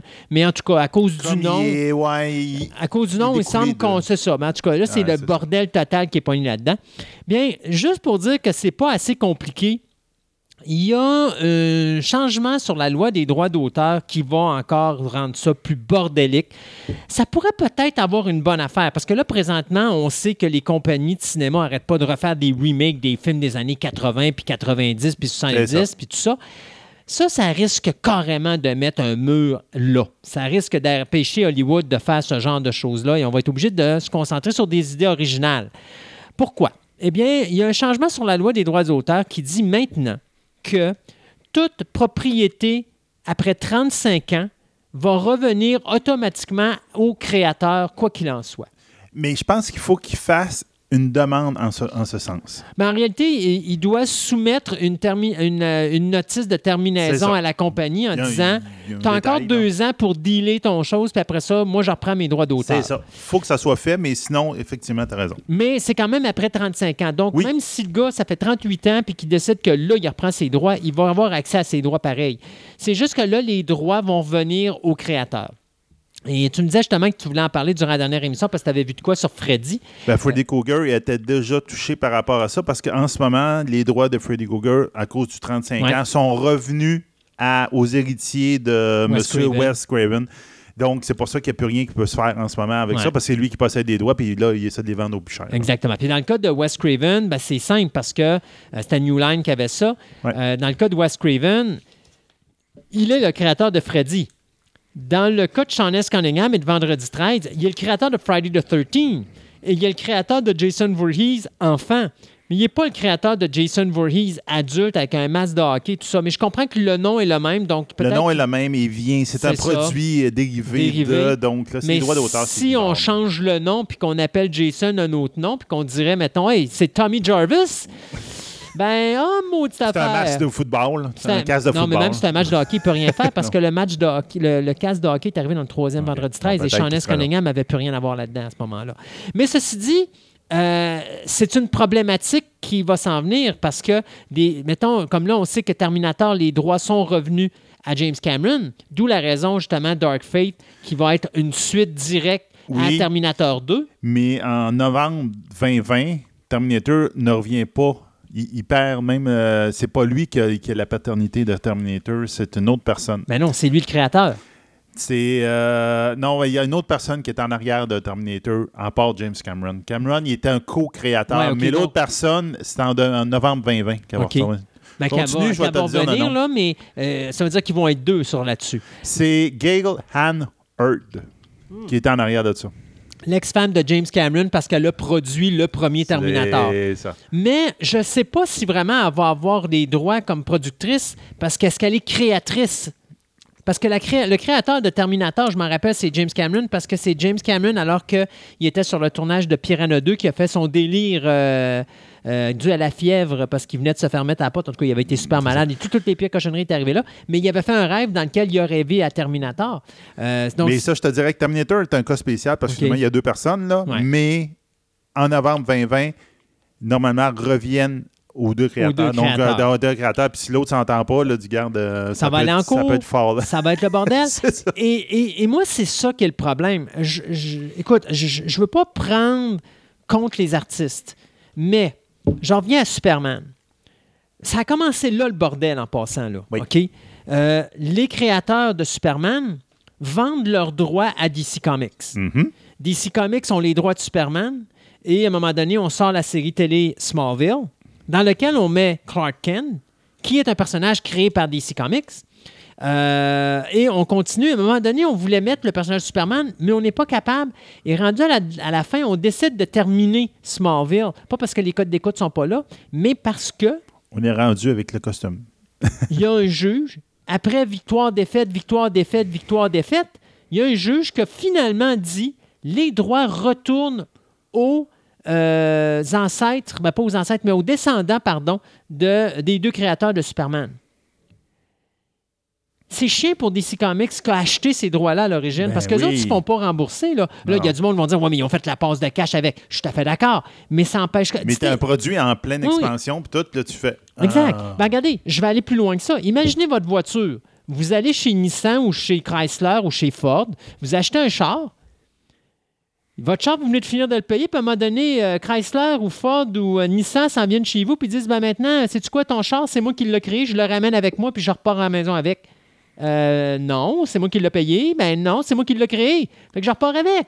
C'est exactement mon point, parce que c'est exactement la même affaire. C'est pas correct que d'ici, parce que Superman n'est rien tant que DC n'est pas en arrière puis qu'il ne l'élabore pas. Si DC dit je veux acheter ton personnage puis que les créateurs décident de dire OK, je te vends les droits, hey, ils les ont vendus les droits.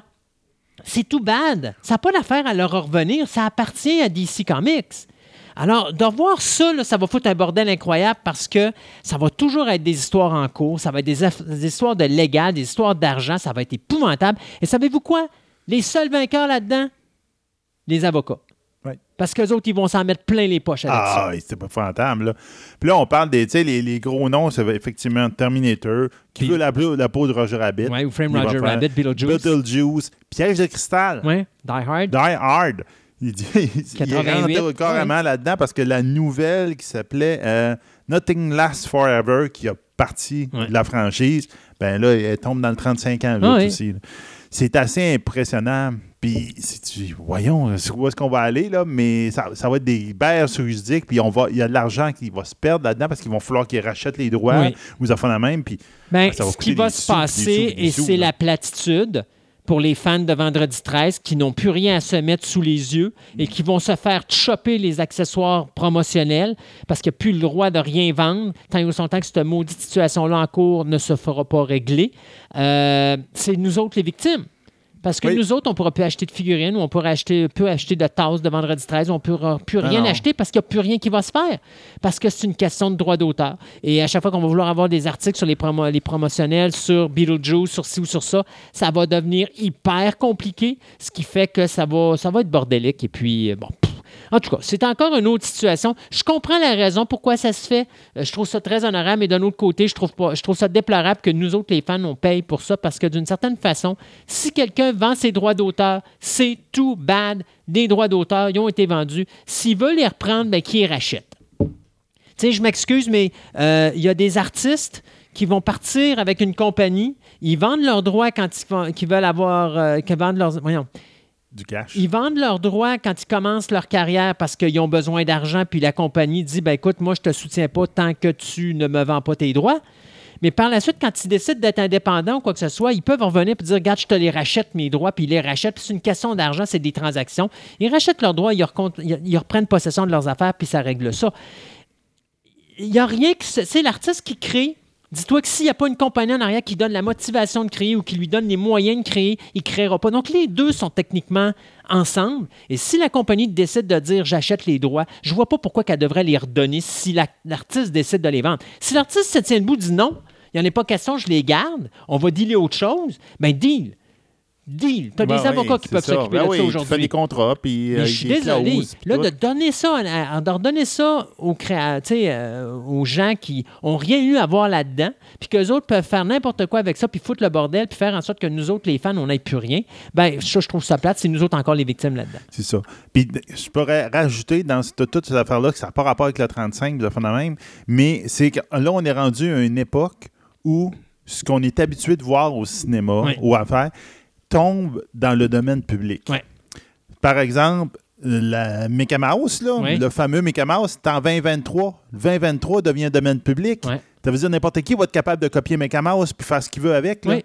Puis dans, entre 2030 et 2035, on Superman, Batman tombent dans le domaine public. Et là, à partir de là, n'importe qui peut faire quoi? Là? Tu vois ce qu'il veut avec. Oui. Et là, là, ça va être le bordel dans pas oui.